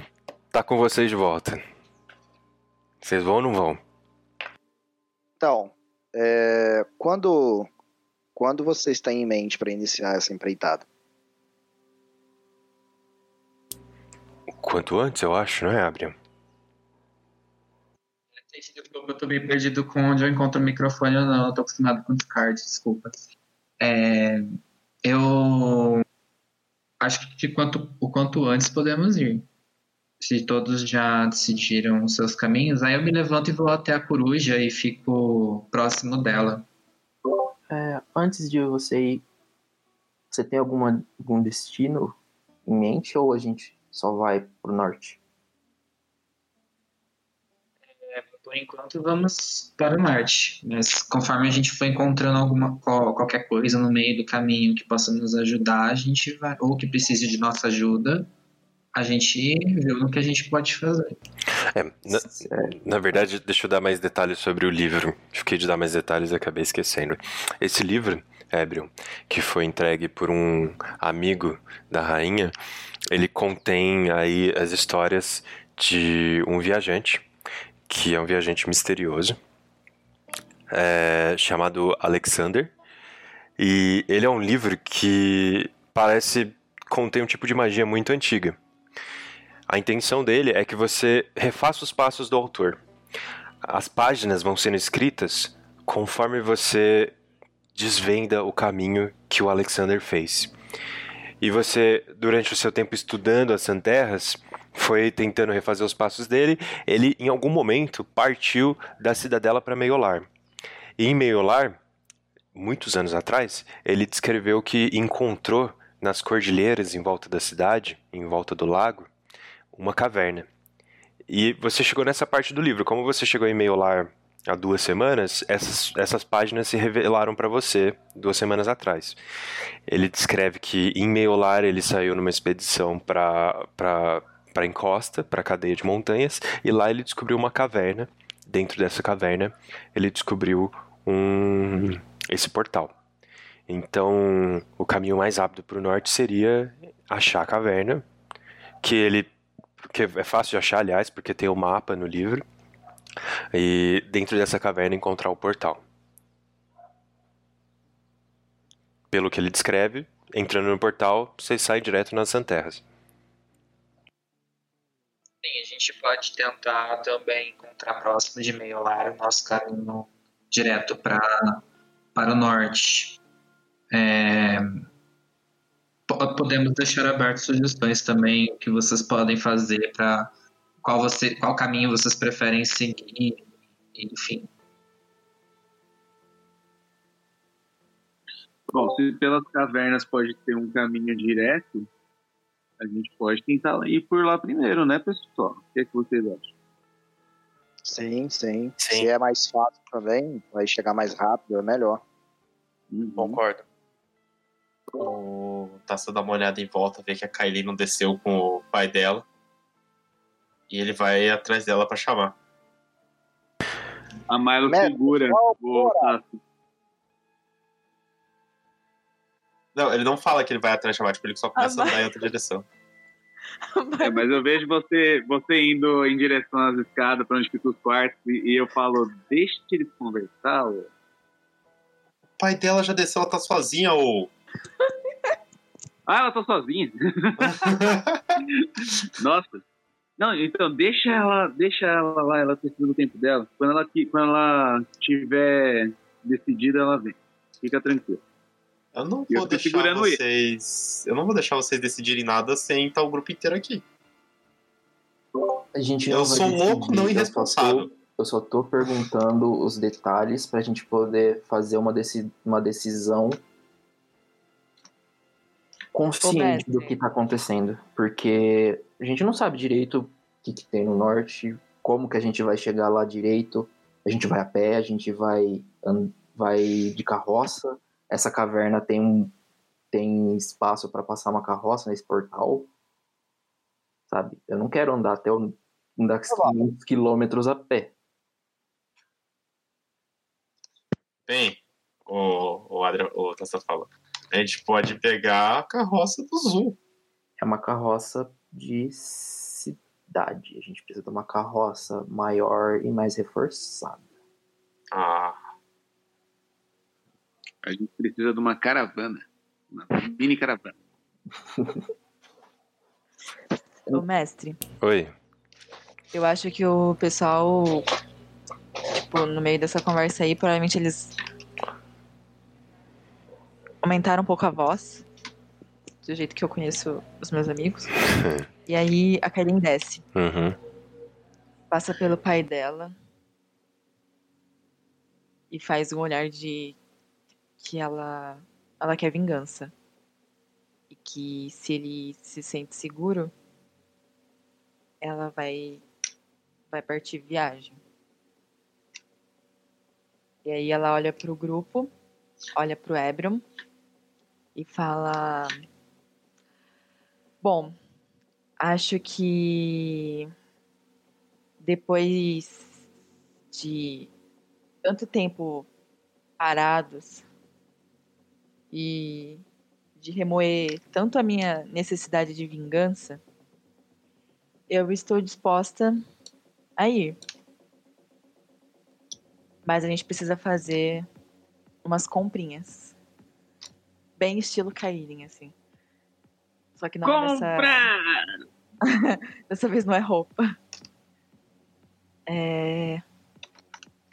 Ebrion, se você quiser nos acompanhar, eu acho que a gente precisa voltar para para Meilar e quem estiver disposto a partir viagem é só me seguir. E ela sai com uma vontade doida de bater em Calma, a gente precisa terminar de conversar. Não, tem tempo, irmão. mestre. Temos tempo, a gente tem que ter tempo. Facendo com a cabeça e vou atrás. Saio também. Eu tô indo Eu- atrás deles. Eu vou junto. Coitado do Gol, gente. Gente, Eu olho só pro Gol, tipo, eu dou Calma, aquela carinha, Gu. aquele shrug emoji, tá eu olho, eu olho pra Milo. Foi exatamente isso que aconteceu da outra vez. A gente tem que pensar em tudo. Caraca, olha o Gol, cara! Olha o Gol! O Bárbaro com plano. Não, Eu ele até mudou. paro assim no meio do caminho, eu olho de volta pra Kaelin. Ele mudou todo o plano dele e tal. Eu olho pra Milo e falo: Eu sei que a gente precisa de um plano. Eu só não quero fazer isso aqui. E aí eu olho pro meu pai, eu olho pra fora em direção às covas e falo: Aqui não é o nosso QG. Aqui é minha casa. Aqui é minha história. Aqui é da minha família. Já teve muito sangue derramado. Aí eu quero ir pra, pra loja do Adrian. Ok, ok. Ebrion, você pode. Vou acompanhar o grupo não, mestre. Tá, beleza. Ebrion, você pode decidir seguir eles ou não. Você pode ficar por aí também. É, eu vou ficar olhando intrigado toda essa discussão que vocês estão tendo, né? Eu falei assim, nossa, eu fiquei pensando comigo mesmo, né? Nossa, parece que essa nova equipe é bem intensa, né? Mas aí eu levanto e. e- Não, eu não levanto não, eu fico sentado lá pro meu livro e continuo lendo. E volto a ler o que eu estava lendo. Beleza. Chega do lado dele, começa Ah, a puxar pelo não- braço. A você gente não vai, vai com, voltar. você vai com a gente. Vem, vem, Você não vem. vai voltar a ler. O Bem. Adrian vai voltar, você vai ficar o caminho inteiro enchendo o saco dele. pra não deixar ele ler. É, Ebrion, parece que você vai junto. Ah, eu vou junto, mas ainda não tiro o olho do livro. Continuo andando assim, lendo, parece- parecendo distraído, mas prestando atenção em tudo. Ô, mestre, eu percebi que o Adriel não foi junto. Ah, eu acho que sim, né, Adriel? Você só. Você parte. Tipo, você, a hora que chegou em meu lar, você foi pra outro lugar? Você falou alguma coisa com o grupo? É, eu, eu considero que eu estivesse a cavalo já ali, né? Porque para adiantar o meu lado. Então, quando eles saem da casa, eu já monto e saio. Já vou direto pra travessia do. Nem fala chegar- nada, né? Não, não falo nada, vou direto. Pra onde você vai vou com a então? mesmo. Eu vou pra meio lá mesmo. Mas. Vou pra cidade. É, já que você saiu primeiro, a gente já faz sua parte. Você, você vai Ah. fazer o que lá? Eu vou exatamente fazer algumas compras e eu vou no orfanato falar com a Lain e com a. Ilma, com a Ilma. beleza. Beleza. A gente passa as compras no, no intervalo, mas. O que, que você vai falar com as... Você chega no orfanato, tipo, a Ilma... Na verdade, você chega no santuário, né, de um mater. A Ilma te atende.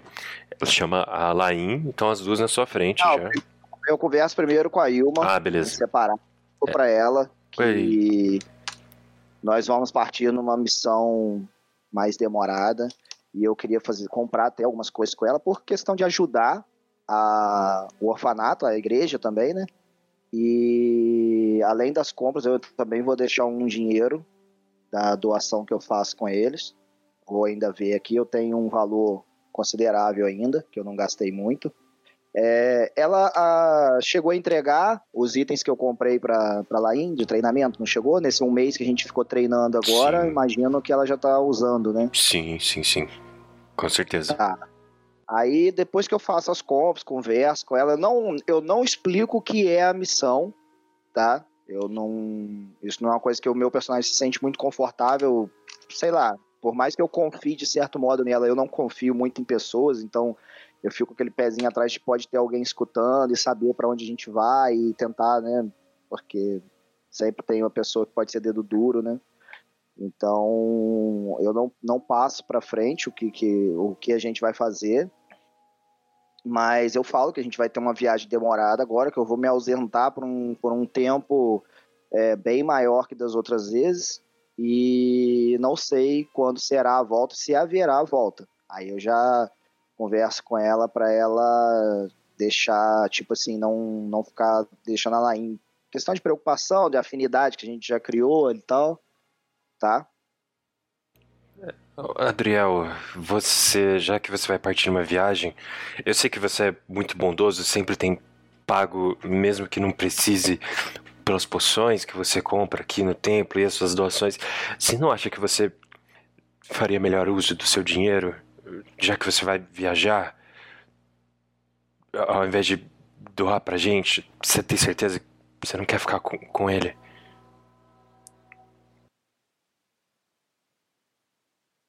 Então, eu não, não é uma questão de doar. Eu estou ajudando a vocês, porque da mesma forma que quando eu era criança e eu precisei ser ajudado, é, e vocês fazem isso aqui. Então, acho que é o mínimo que eu posso fazer para ajudar também no que vocês fazem.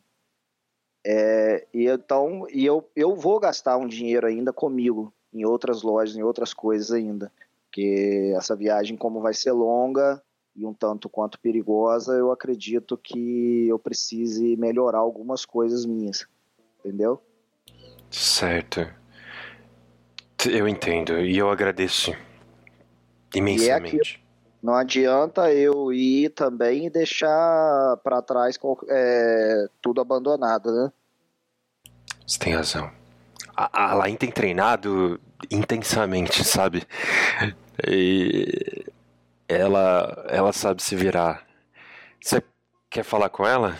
E... Sim, sim. Claro. É, durante esse mês nós tivemos um, uma série de treinos e ela tem saído muito bem. Acho que ela já está confiante para se autodefender e ajudar também aqui com algumas situações que você precisar. É, ela tem 15 anos, não é isso, mestre? Uhum. Tendência do meio elfo é envelhecer como humano, né? Uhum. Então, tecnicamente, ela já seria um. Poderia ser um combatente, não é isso? Sim, sim, né? nesse universo sim. Tá, eu vou. Eu quero conversar com ela sim e eu vou dar. Eu, primeiro eu falo com a Ilma que eu vou dar a ideia para ela do que ela acha, que eu também quero passar por cima para não, mas eu vou falar de qualquer maneira.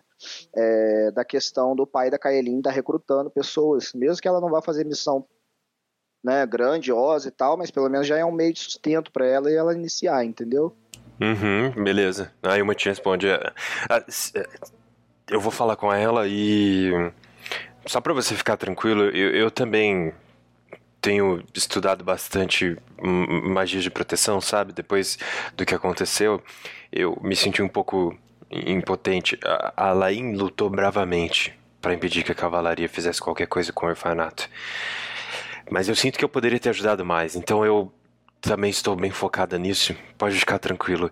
Eu vou, vou chamar ela. E ela sai. E pouco tempo depois, poucos minutos depois, a porta do templo se abre, você vê a Lain entrando e a uma lá do lado de fora, ela fecha a porta para vocês conversarem a sós. Ah, quando ela se aproxima, eu, tipo, boto a mão na cabeça dela, assim, os cinco dedos abertos, palmo, né, a cabeça dela, faço um gracejo, né, um, uma carícia e tal com os dedos, e me abaixo para ficar, né, olho por olho, assim, né, a gente na mesma altura, mais ou menos, Aí eu falo para ela, ó, bota a mão nos ombros agora e falo para ela, ó, eu vou me afastar por um tempo e eu preciso que você cuide da, da cidade, cuide das coisas aqui. Dou aquela ideia de que ela é alguém, né? Adriel, mas eh, eu tô treinando com você, eu achei que a gente ia junto. Não, lembra que eu falei com você? Você já tá. Você já é capaz de se defender. Pois a é. A cidade tá precisando de você viu o que aconteceu com a cavalaria, viu como a cidade não tinha defesa. E se você, se todos saírem daqui agora, e se a cavalaria voltar? E se outro mal voltar? E outra coisa, o pai da Kaelin, como é que é o nome do pai da Kaelin mesmo? Eu esqueço, Taston. Ag não, Taston é... não, né? agora é Zangão, agora é Zangão. É, o Zangão agora tá precisando recrutar novos combatentes. E isso vai ser uma boa para você. Se você quiser, eu te apresento a ele e você já pode começar a fazer algumas missões, algumas coisas mais básicas para você se acostumando. Não vai precisar passar pelo mesmo aperto que eu passei. Ela, ela te olha um pouco, um pouco decepcionada, não com você, mas talvez ela tenha criado expectativa durante esse mês de treinamento de que um dia ela partiria numa missão é, com, com seu grupo. Mas ela entende e realmente faz sentido. É, mas não quer dizer que ela não possa fazer isso depois, não agora, né? Sim, exato. quer dizer que depois isso não possa acontecer. É bom que você ganhe mais prática sozinha, mais experiência, pra, porque até então eu, te, eu tenho passado para você. Seria interessante que agora você adquirisse experiência própria, que você soubesse resolver do seu jeito, se conhecesse como uma combatente, para mais para frente a gente poder fazer um uso melhor das suas habilidades, entendeu?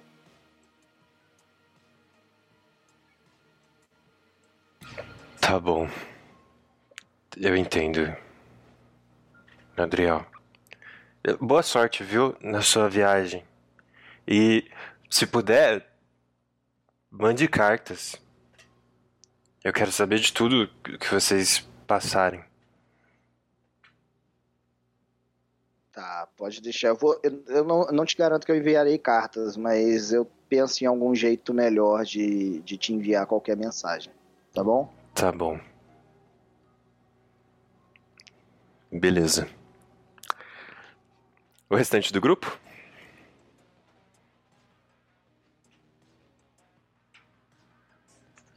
Eu acho que a gente parou em frente à casa, indo indo para meio lar.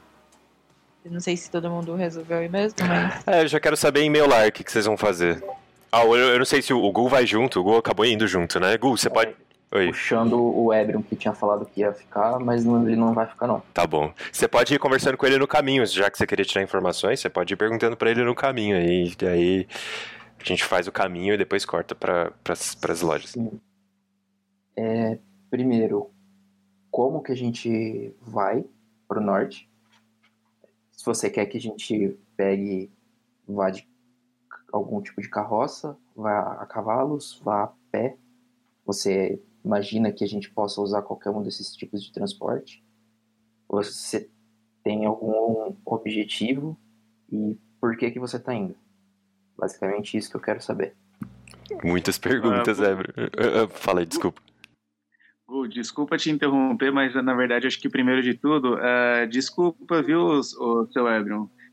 Falo eu, tipo, olhando pra cima enquanto eu vejo o Ebron nos ombros do nosso amigo Orc, meio Orc, né? Porque eu, eu imagino pelo menos uma cena assim, né? Que você tá, tipo, carregando ele nos ombros, né? É, se ele lutou demais pra querer ficar, ele ia nos ombros, sim. Peraí, deixa eu contextualizar. Qual é o tamanho do cu aí, pra ele estar me segurando? Ele é grande. Ele Ele é grande. A dois metros, assim. Mas ele é forte, tipo, muito forte. E ele tá segurando a minha mão? Assim, se você lu- lutou pra querer ficar na casa, não, eu tô te carregando que nem carrega saco de batata. Mas, se você quis ir, você tá andando normal. Tá, tá bom. Então ninguém tá me tocando, beleza. Sem pressão, tá ligado? Tá, você quis ir junto, tudo bem. Bom, primeiramente, muito, do, muito do- dos meus objetivos indo pra meio lar é assunto pessoal. Ah, vou falar no, vou falar no estilo Ebro, peraí. Então, muito do que eu quero fazer no norte é de assunto pessoal. O que nós vamos fazer é apenas aquilo com, o que envolvendo vocês. A gente vai fazer o que eu falei que iríamos, que precisávamos fazer pro público. Todo mundo sabe o que a campanha vai fazer no norte. Sério, Eu eu sei o que, que a gente vai fazer no norte. Mas eu não sei o que você tá querendo acompanhar a gente. Ah, eu não estou acompanhando vocês. Eu vou no mesmo caminho que vocês. Não vou estar lá dizendo o que vocês precisam fazer ou não. Só tenho que ir ao norte para descobrir as coisas de meu interesse. Mas se vocês estiverem por perto e precisarem de mim, eu estarei lá para ajudar. Eu- Ô, Gu, tem um. Eu gostaria Assim, de eu coloco a, a, a, a mão que é do tamanho da tá cabeça do Edron na, no ombro dele. forma. Pera aí, um de cada vez, um de cada vez. Gu, Gu. coloca a mão do. O Gu coloca a mão no ombro do, do Edron. Mais uma palavra assim, senhor Edron. E esse machado ele não vai estar mais na, na bainha dele. Bem? Então vamos. Eu ouvi parar isso, mestre. Parar de Sim. Sua bainha, muito menos em vossa mão, jovem criança. Você não sabe com quem está falando.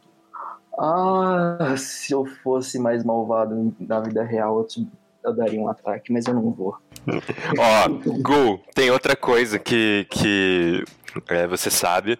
Além dos motivos pessoais do Ebrion, a rainha Janaína tem interesse de chegar no norte, de, de vocês abrirem o portal, pelo menos. Se vocês forem é, caminhar para o norte, daqui de Miolar até o norte, até a Santerra direto, é, vai ser interessante pro Ebrion, vai ser interessante pros interesses pessoais de vocês, que cada um tem, mas pra rainha não.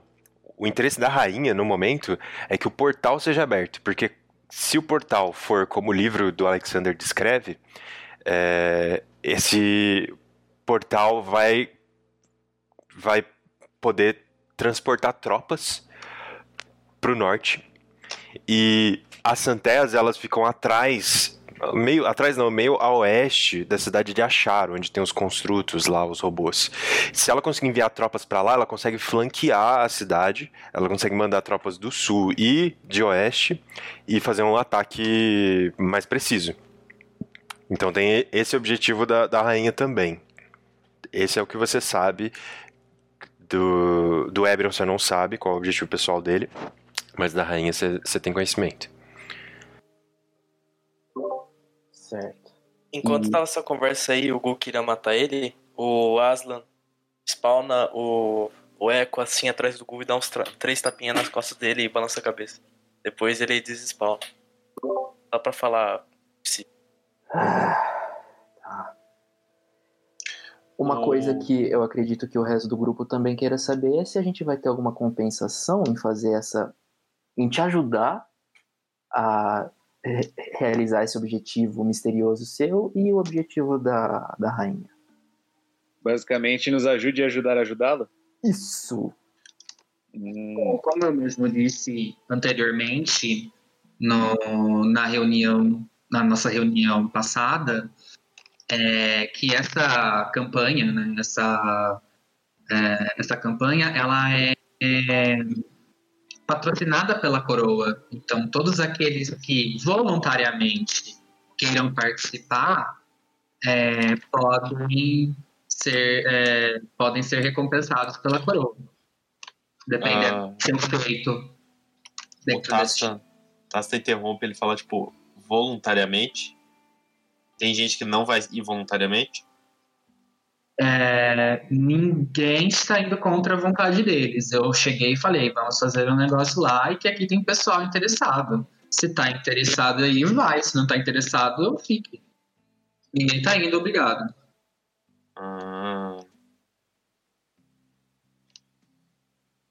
Poxa, agora eu fiquei com pezinho atrás, hein? Caralho, eu tava já. Eu tava arrumando treta com todo mundo aí já.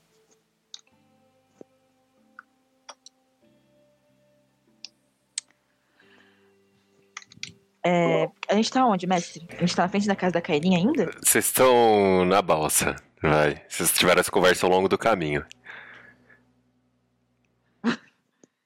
Tá bom. Tudo bem. A gente conversou sobre os nossos objetivos. Alguém tem alguma dúvida sobre os objetivos que a gente tem? eu tenho uma dúvida, Gu, mas é pra tirar com você, uma coisa que eu lembrei agora. Uhum. Que tal um duelo amigável um dia desses? Um duelo amigável? Aham, Claro. perfeito. eu É isso, né? queria saber por que, que a gente parou de falar assim, de repente. Ah, isso é com o maluco ali que fala desse jeito estranho. Depois vocês falam que eu sou louco. Eu acho que a gente já pode parar. Por favor. Hum, então tá bom. Obrigado. A cabeça Às vezes a do gente tá Dubu já tá doendo até. Aham. Aí- Aí agora. Oi. O que vai querer comprar na cidade? É, primeiro, eu acho importante a gente ir até a loja do Adrian e decidir tudo que a gente precisa comprar para depois sair para comprar. Ou a gente pode decidir aqui mesmo. Só que quanto tempo dá a balsa, ô mestre? Ah, 20 minutos, meia hora. 20 minutos talvez não seja suficiente. Mas. Sim, a gente Eu não tá acho- com pressa pra sair também, né? É, então. Mas, o, o Ebrion, é, você disse que. é, que vai existir. Que pode ser que exista essa guerra. E você acha que existe alguma chance da gente encontrar com algum desses inimigos do norte, assim? Tipo, um robozão, essas coisas? Por enquanto, eu acredito que não, jovem Kaelin, pois a guerra, essa guerra ainda não começou. Está só naquela tensão no qual a gente acredita que vai evoluir para uma guerra. Ah, Entendi. Então, não, não creio que precisamos nos preocupar com isso por enquanto. Mas a gente só tem que pensar num jeito de evitar que ela aconteça. Mas você esteve caminhando por muito tempo é, pelas florestas. Existe algum tipo de inimigo? É, essa parte eu vou deixar pro Paul. Mas De boa. Magicamente falando, eu encontrei várias dificuldades para chegar até lá.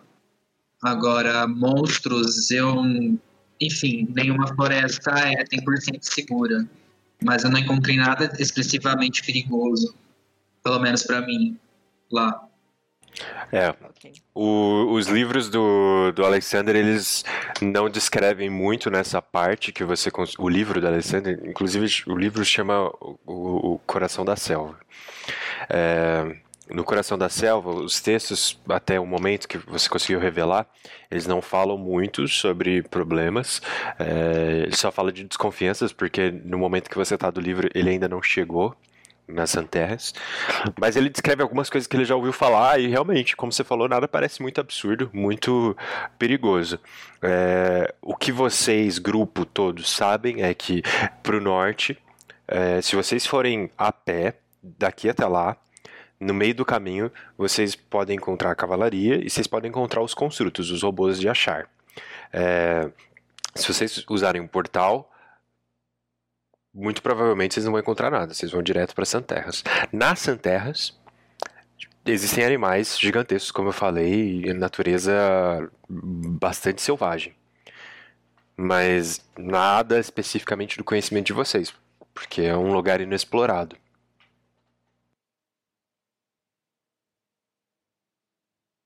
Ok. Então, é, eu acho que a gente precisa arrumar um meio de locomoção. A gente podia ter falado com o Henry, mas não falamos. Ou ele tá na, na, em Meilar, né? Tá morando comigo ainda ou ele tá em Meilar? Não, não, ele, tá- ele voltou pra Bordeiro, mas assim, a gente tá numa campanha, vocês podem fazer o que vocês quiserem. Se vocês quiserem ir pra Bordeiro, falar com ele, a gente vai pra lá e tal, sem problema. Só lembrando que vocês têm que decidir, antes de decidir como viajar e tal, pra onde vocês vão. Se vocês vão direto ou vocês vão pelas cavernas. Acho dúvida. Oi, oi. É, a gente tá indo só entre a gente mesmo ou tá tendo alguma caravana? A princípio é só vocês, a princípio é só vocês mesmo, só esse grupo aqui. Só me contextualizando. É, então, além da gente. Primeiro a gente precisa entender pra onde a gente vai. Vocês querem encontrar o portal ou querem ir direto pro norte? Eu acho que poderíamos buscar esse portal. Eu também prefiro o portal. Dar uma Portal. votação aí.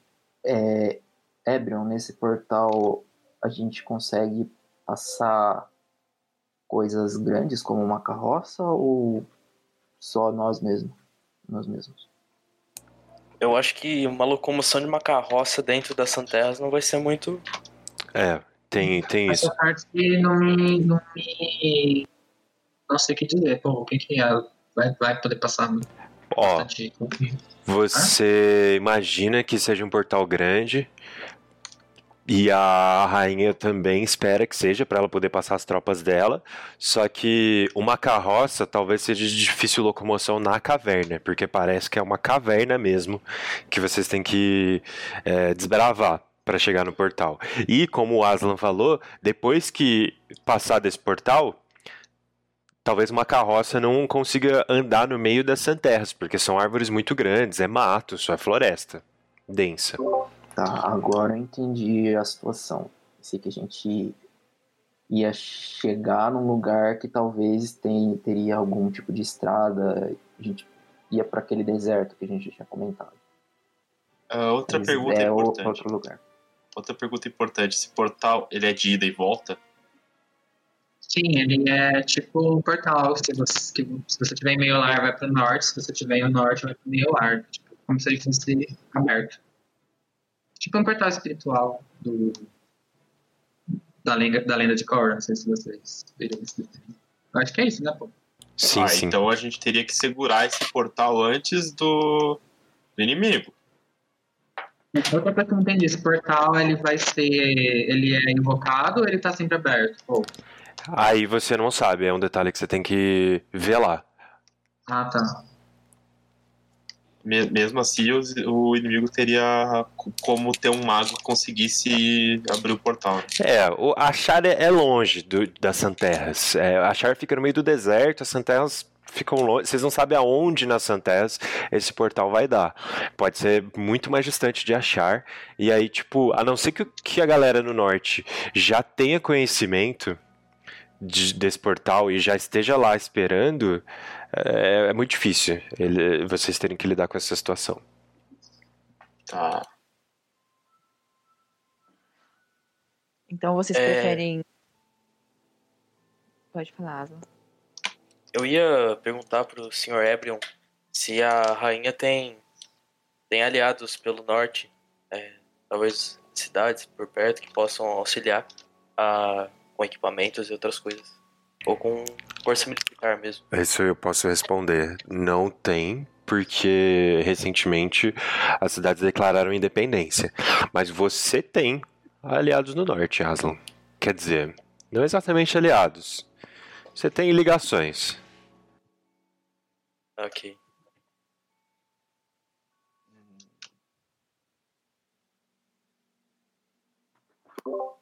Certo, então a gente decidiu o nosso modo de transporte, que é a pé. Ah, então a gente só precisa comprar provisões para comer, para comida e estadia, acampamento, essas coisas, e a gente tá pronto para ir. Mestre, teria algum lugar em meio lar que dê, que dê para comprar não cavalo de montaria, mas lagarto de montaria? Não, não. Não? Isso é, isso é mais comum no deserto. Beleza. Certo, então vocês vão para as cavernas. É, eu vou fazer a primeira pausa aqui, pode ser? Aí a gente encerra esse primeiro episódio. Ou vocês querem fazer as compras? Dá pra fazer. Vocês vão comprar algo específico? Porque a gente pode passar essas coisas em off. Sim. Sim? O quê? Quero comprar dinamite. Ok. O Tassna tá junto dela. Ok. O Tassna quer ver o mundo pegar fogo. Em meio lar, vocês vão fazer suas compras, comprar comida, provisões, e vocês vão procurar por um vendedor muito específico. É um anão, Milo? Era um anão? Sim, Isso, não é não. Qual era o nome dele? Ele não tinha um nome ainda, ele não, não, se, não se apresentou. É, o Copote não perguntou. Ok. E o nome dele pode ser Fritz. Fritz, se quiser. É, eu tenho um nome pra ele já. É... Esse nome é bom. Ok, vocês no meio do da cidade, no meio do, do- da, da parte comercial aí de, de Meiolar, vocês encontram a, a carroça, ca- a, caravana aí de um anão. E vocês sabem que ele vende dinamites. Então, é- é- não é o item que ele mais vende, então ele tá vendendo armas, poções, coisas um pouco aleatórias. Mas vocês sabem que por trás aí dos caixotes, dos itens principais, ele esconde um volume considerável de explosivos.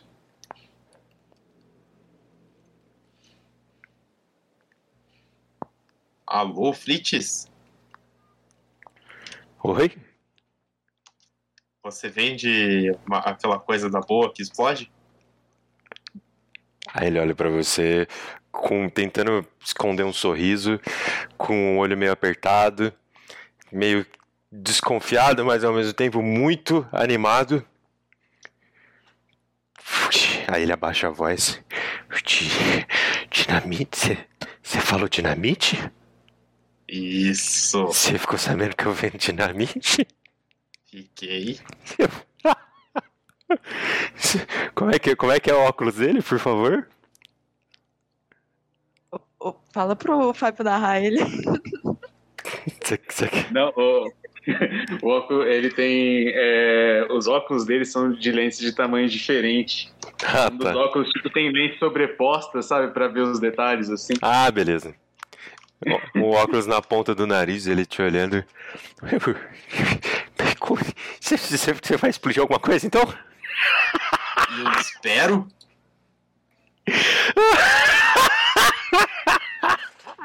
Você ficou sabendo que eu vendo dinamite?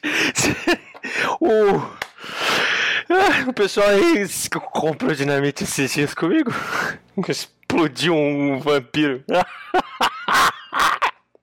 Legal, né? Sei, quanto você vai querer? Ai, qu- quanto que tá a dinamite? Depende do tamanho do. do, do... Bom. Eu tô perto, né? Tá. Você quer ir lá com fumaça, assim, sem fumaça, com muito barulho, mais silenciosa? Você quer explodir rocha? Você quer explodir pessoa? Pessoa não, não pode explodir pessoa. Você quer explodir criaturas? Monstros? Me dê uma de cada. Uma de cada. Vai explodir muita coisa, dinamite, dinamite. Que dinamite? Eu vou pegar, eu vou pegar, dá licença. Ele começa a revirar os caixotes dele. Ele vai trazendo, vai, vai mostrando assim umas bananas de dinamite pra vocês. É, Tem ali caixa de, de um explosivo que parece tipo um C4 que você tem que plantar no lugar e talvez ele seja ativado por magia, ou alguns com pavio, formato redondo, formato de banana mesmo, dinamite, várias formas, tipos diferentes, e ele vai juntando diversos num ca- único caixote, fecha o caixote de madeira, põe em cima da bancada ali da, da tenda dele. Dinamite. Explosivo. Tá aqui. Tem alguma aí dentro pra, pra explodir de noite? Explodiu de noite? Uhum. Tem, tem, tem, tem. Tem um, um aqui que, que, que tem fogo de artifício, brilha, colorido, faz barulho lá no céu quando explode de novo. Ela faz.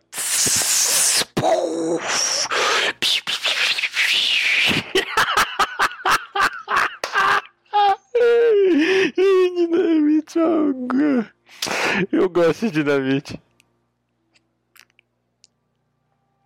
É, eu também. É, quanto fica? Eu, eu posso fazer. Eu peguei aqui um, um tipo de cada. É, pode ser. Pode ser umas 500 peças de ouro. Eu pago. Olho pro Tasta. O Taça tá com o mesmo sorriso do, que- do cara. Aí eu, eu, eu dou na mão do Tasta, fala, tudo se resolve com fogo. Nunca se esqueça. E aí. Eu olho pra cara dos outros que provavelmente devem estar muito putos ou com medo. Eu não sei se tem mais alguém com a gente. Tem mais alguém com a gente? Não. Eu pode. Nós dois? É, eu eu não sei, acho que a galera. Não sei, vocês foram juntos? Eu posso, eu posso ter ido junto. Beleza. Eu, eu tô, a, a Mayra tá olhando, tipo. E ela tá, tipo, assim, impressionada, né? Com, com a animação dele com, com o explosivo. Eu olho pra cara da Milo. Eu acho que pode ser útil pra alguma coisa. E aí Sim, eu sim. agradeço ele. E falo. Eu te conto depois como foi. pode, deixar que eu vou fazer bastante bom. Ai, Agora eu vou ficar vendendo só dinamite. Eu vou poder parar de vender essas outras coisas. Inclusive, meu caro senhor, eu tenho uma loja com pessoas que pensam igual a você trabalhando na loja. Ah, é? Alguns com dinamite, outros com os itens mágicos, outros com tapete. Dá pra juntar tudo e fazer uma, uma loja da alegria. Você tá, me- você tá me dizendo que eu. Que se eu quiser eu posso trabalhar só com dinamite pro resto da minha vida? Na loja você pode ser nosso especialista em dinamite. Eu quero, eu quero, eu quero. Eu passo pra ele o endereço da Trindade. Eu vou lá agora. Papel assinado, tipo, com o Adrian, assim, tipo, ó, isso daqui vai vender dinamite com a gente. Ele arruma os óculos no nariz, assim, com o olho arregalado, os cabelos bagunçados pra cima, já vai juntando os caixotes dele e partindo pra Trindade Dourada. Vocês vão comprar mais alguma coisa específica? O Adriel chegou e encontrou com vocês nesse momento, tá? Eu acho que agora a gente precisa comprar comida e coisas para acampamento, igual o Gu falou, né? Antes, Messi, uma coisa, uma coisa que eu não entendi. Pegar pelo caminho. Isso. Messi, uma coisa que eu não entendi, o Ebron, ele vai, seguir, ele vai com a gente na campanha inteira, é isso? Você não sabe.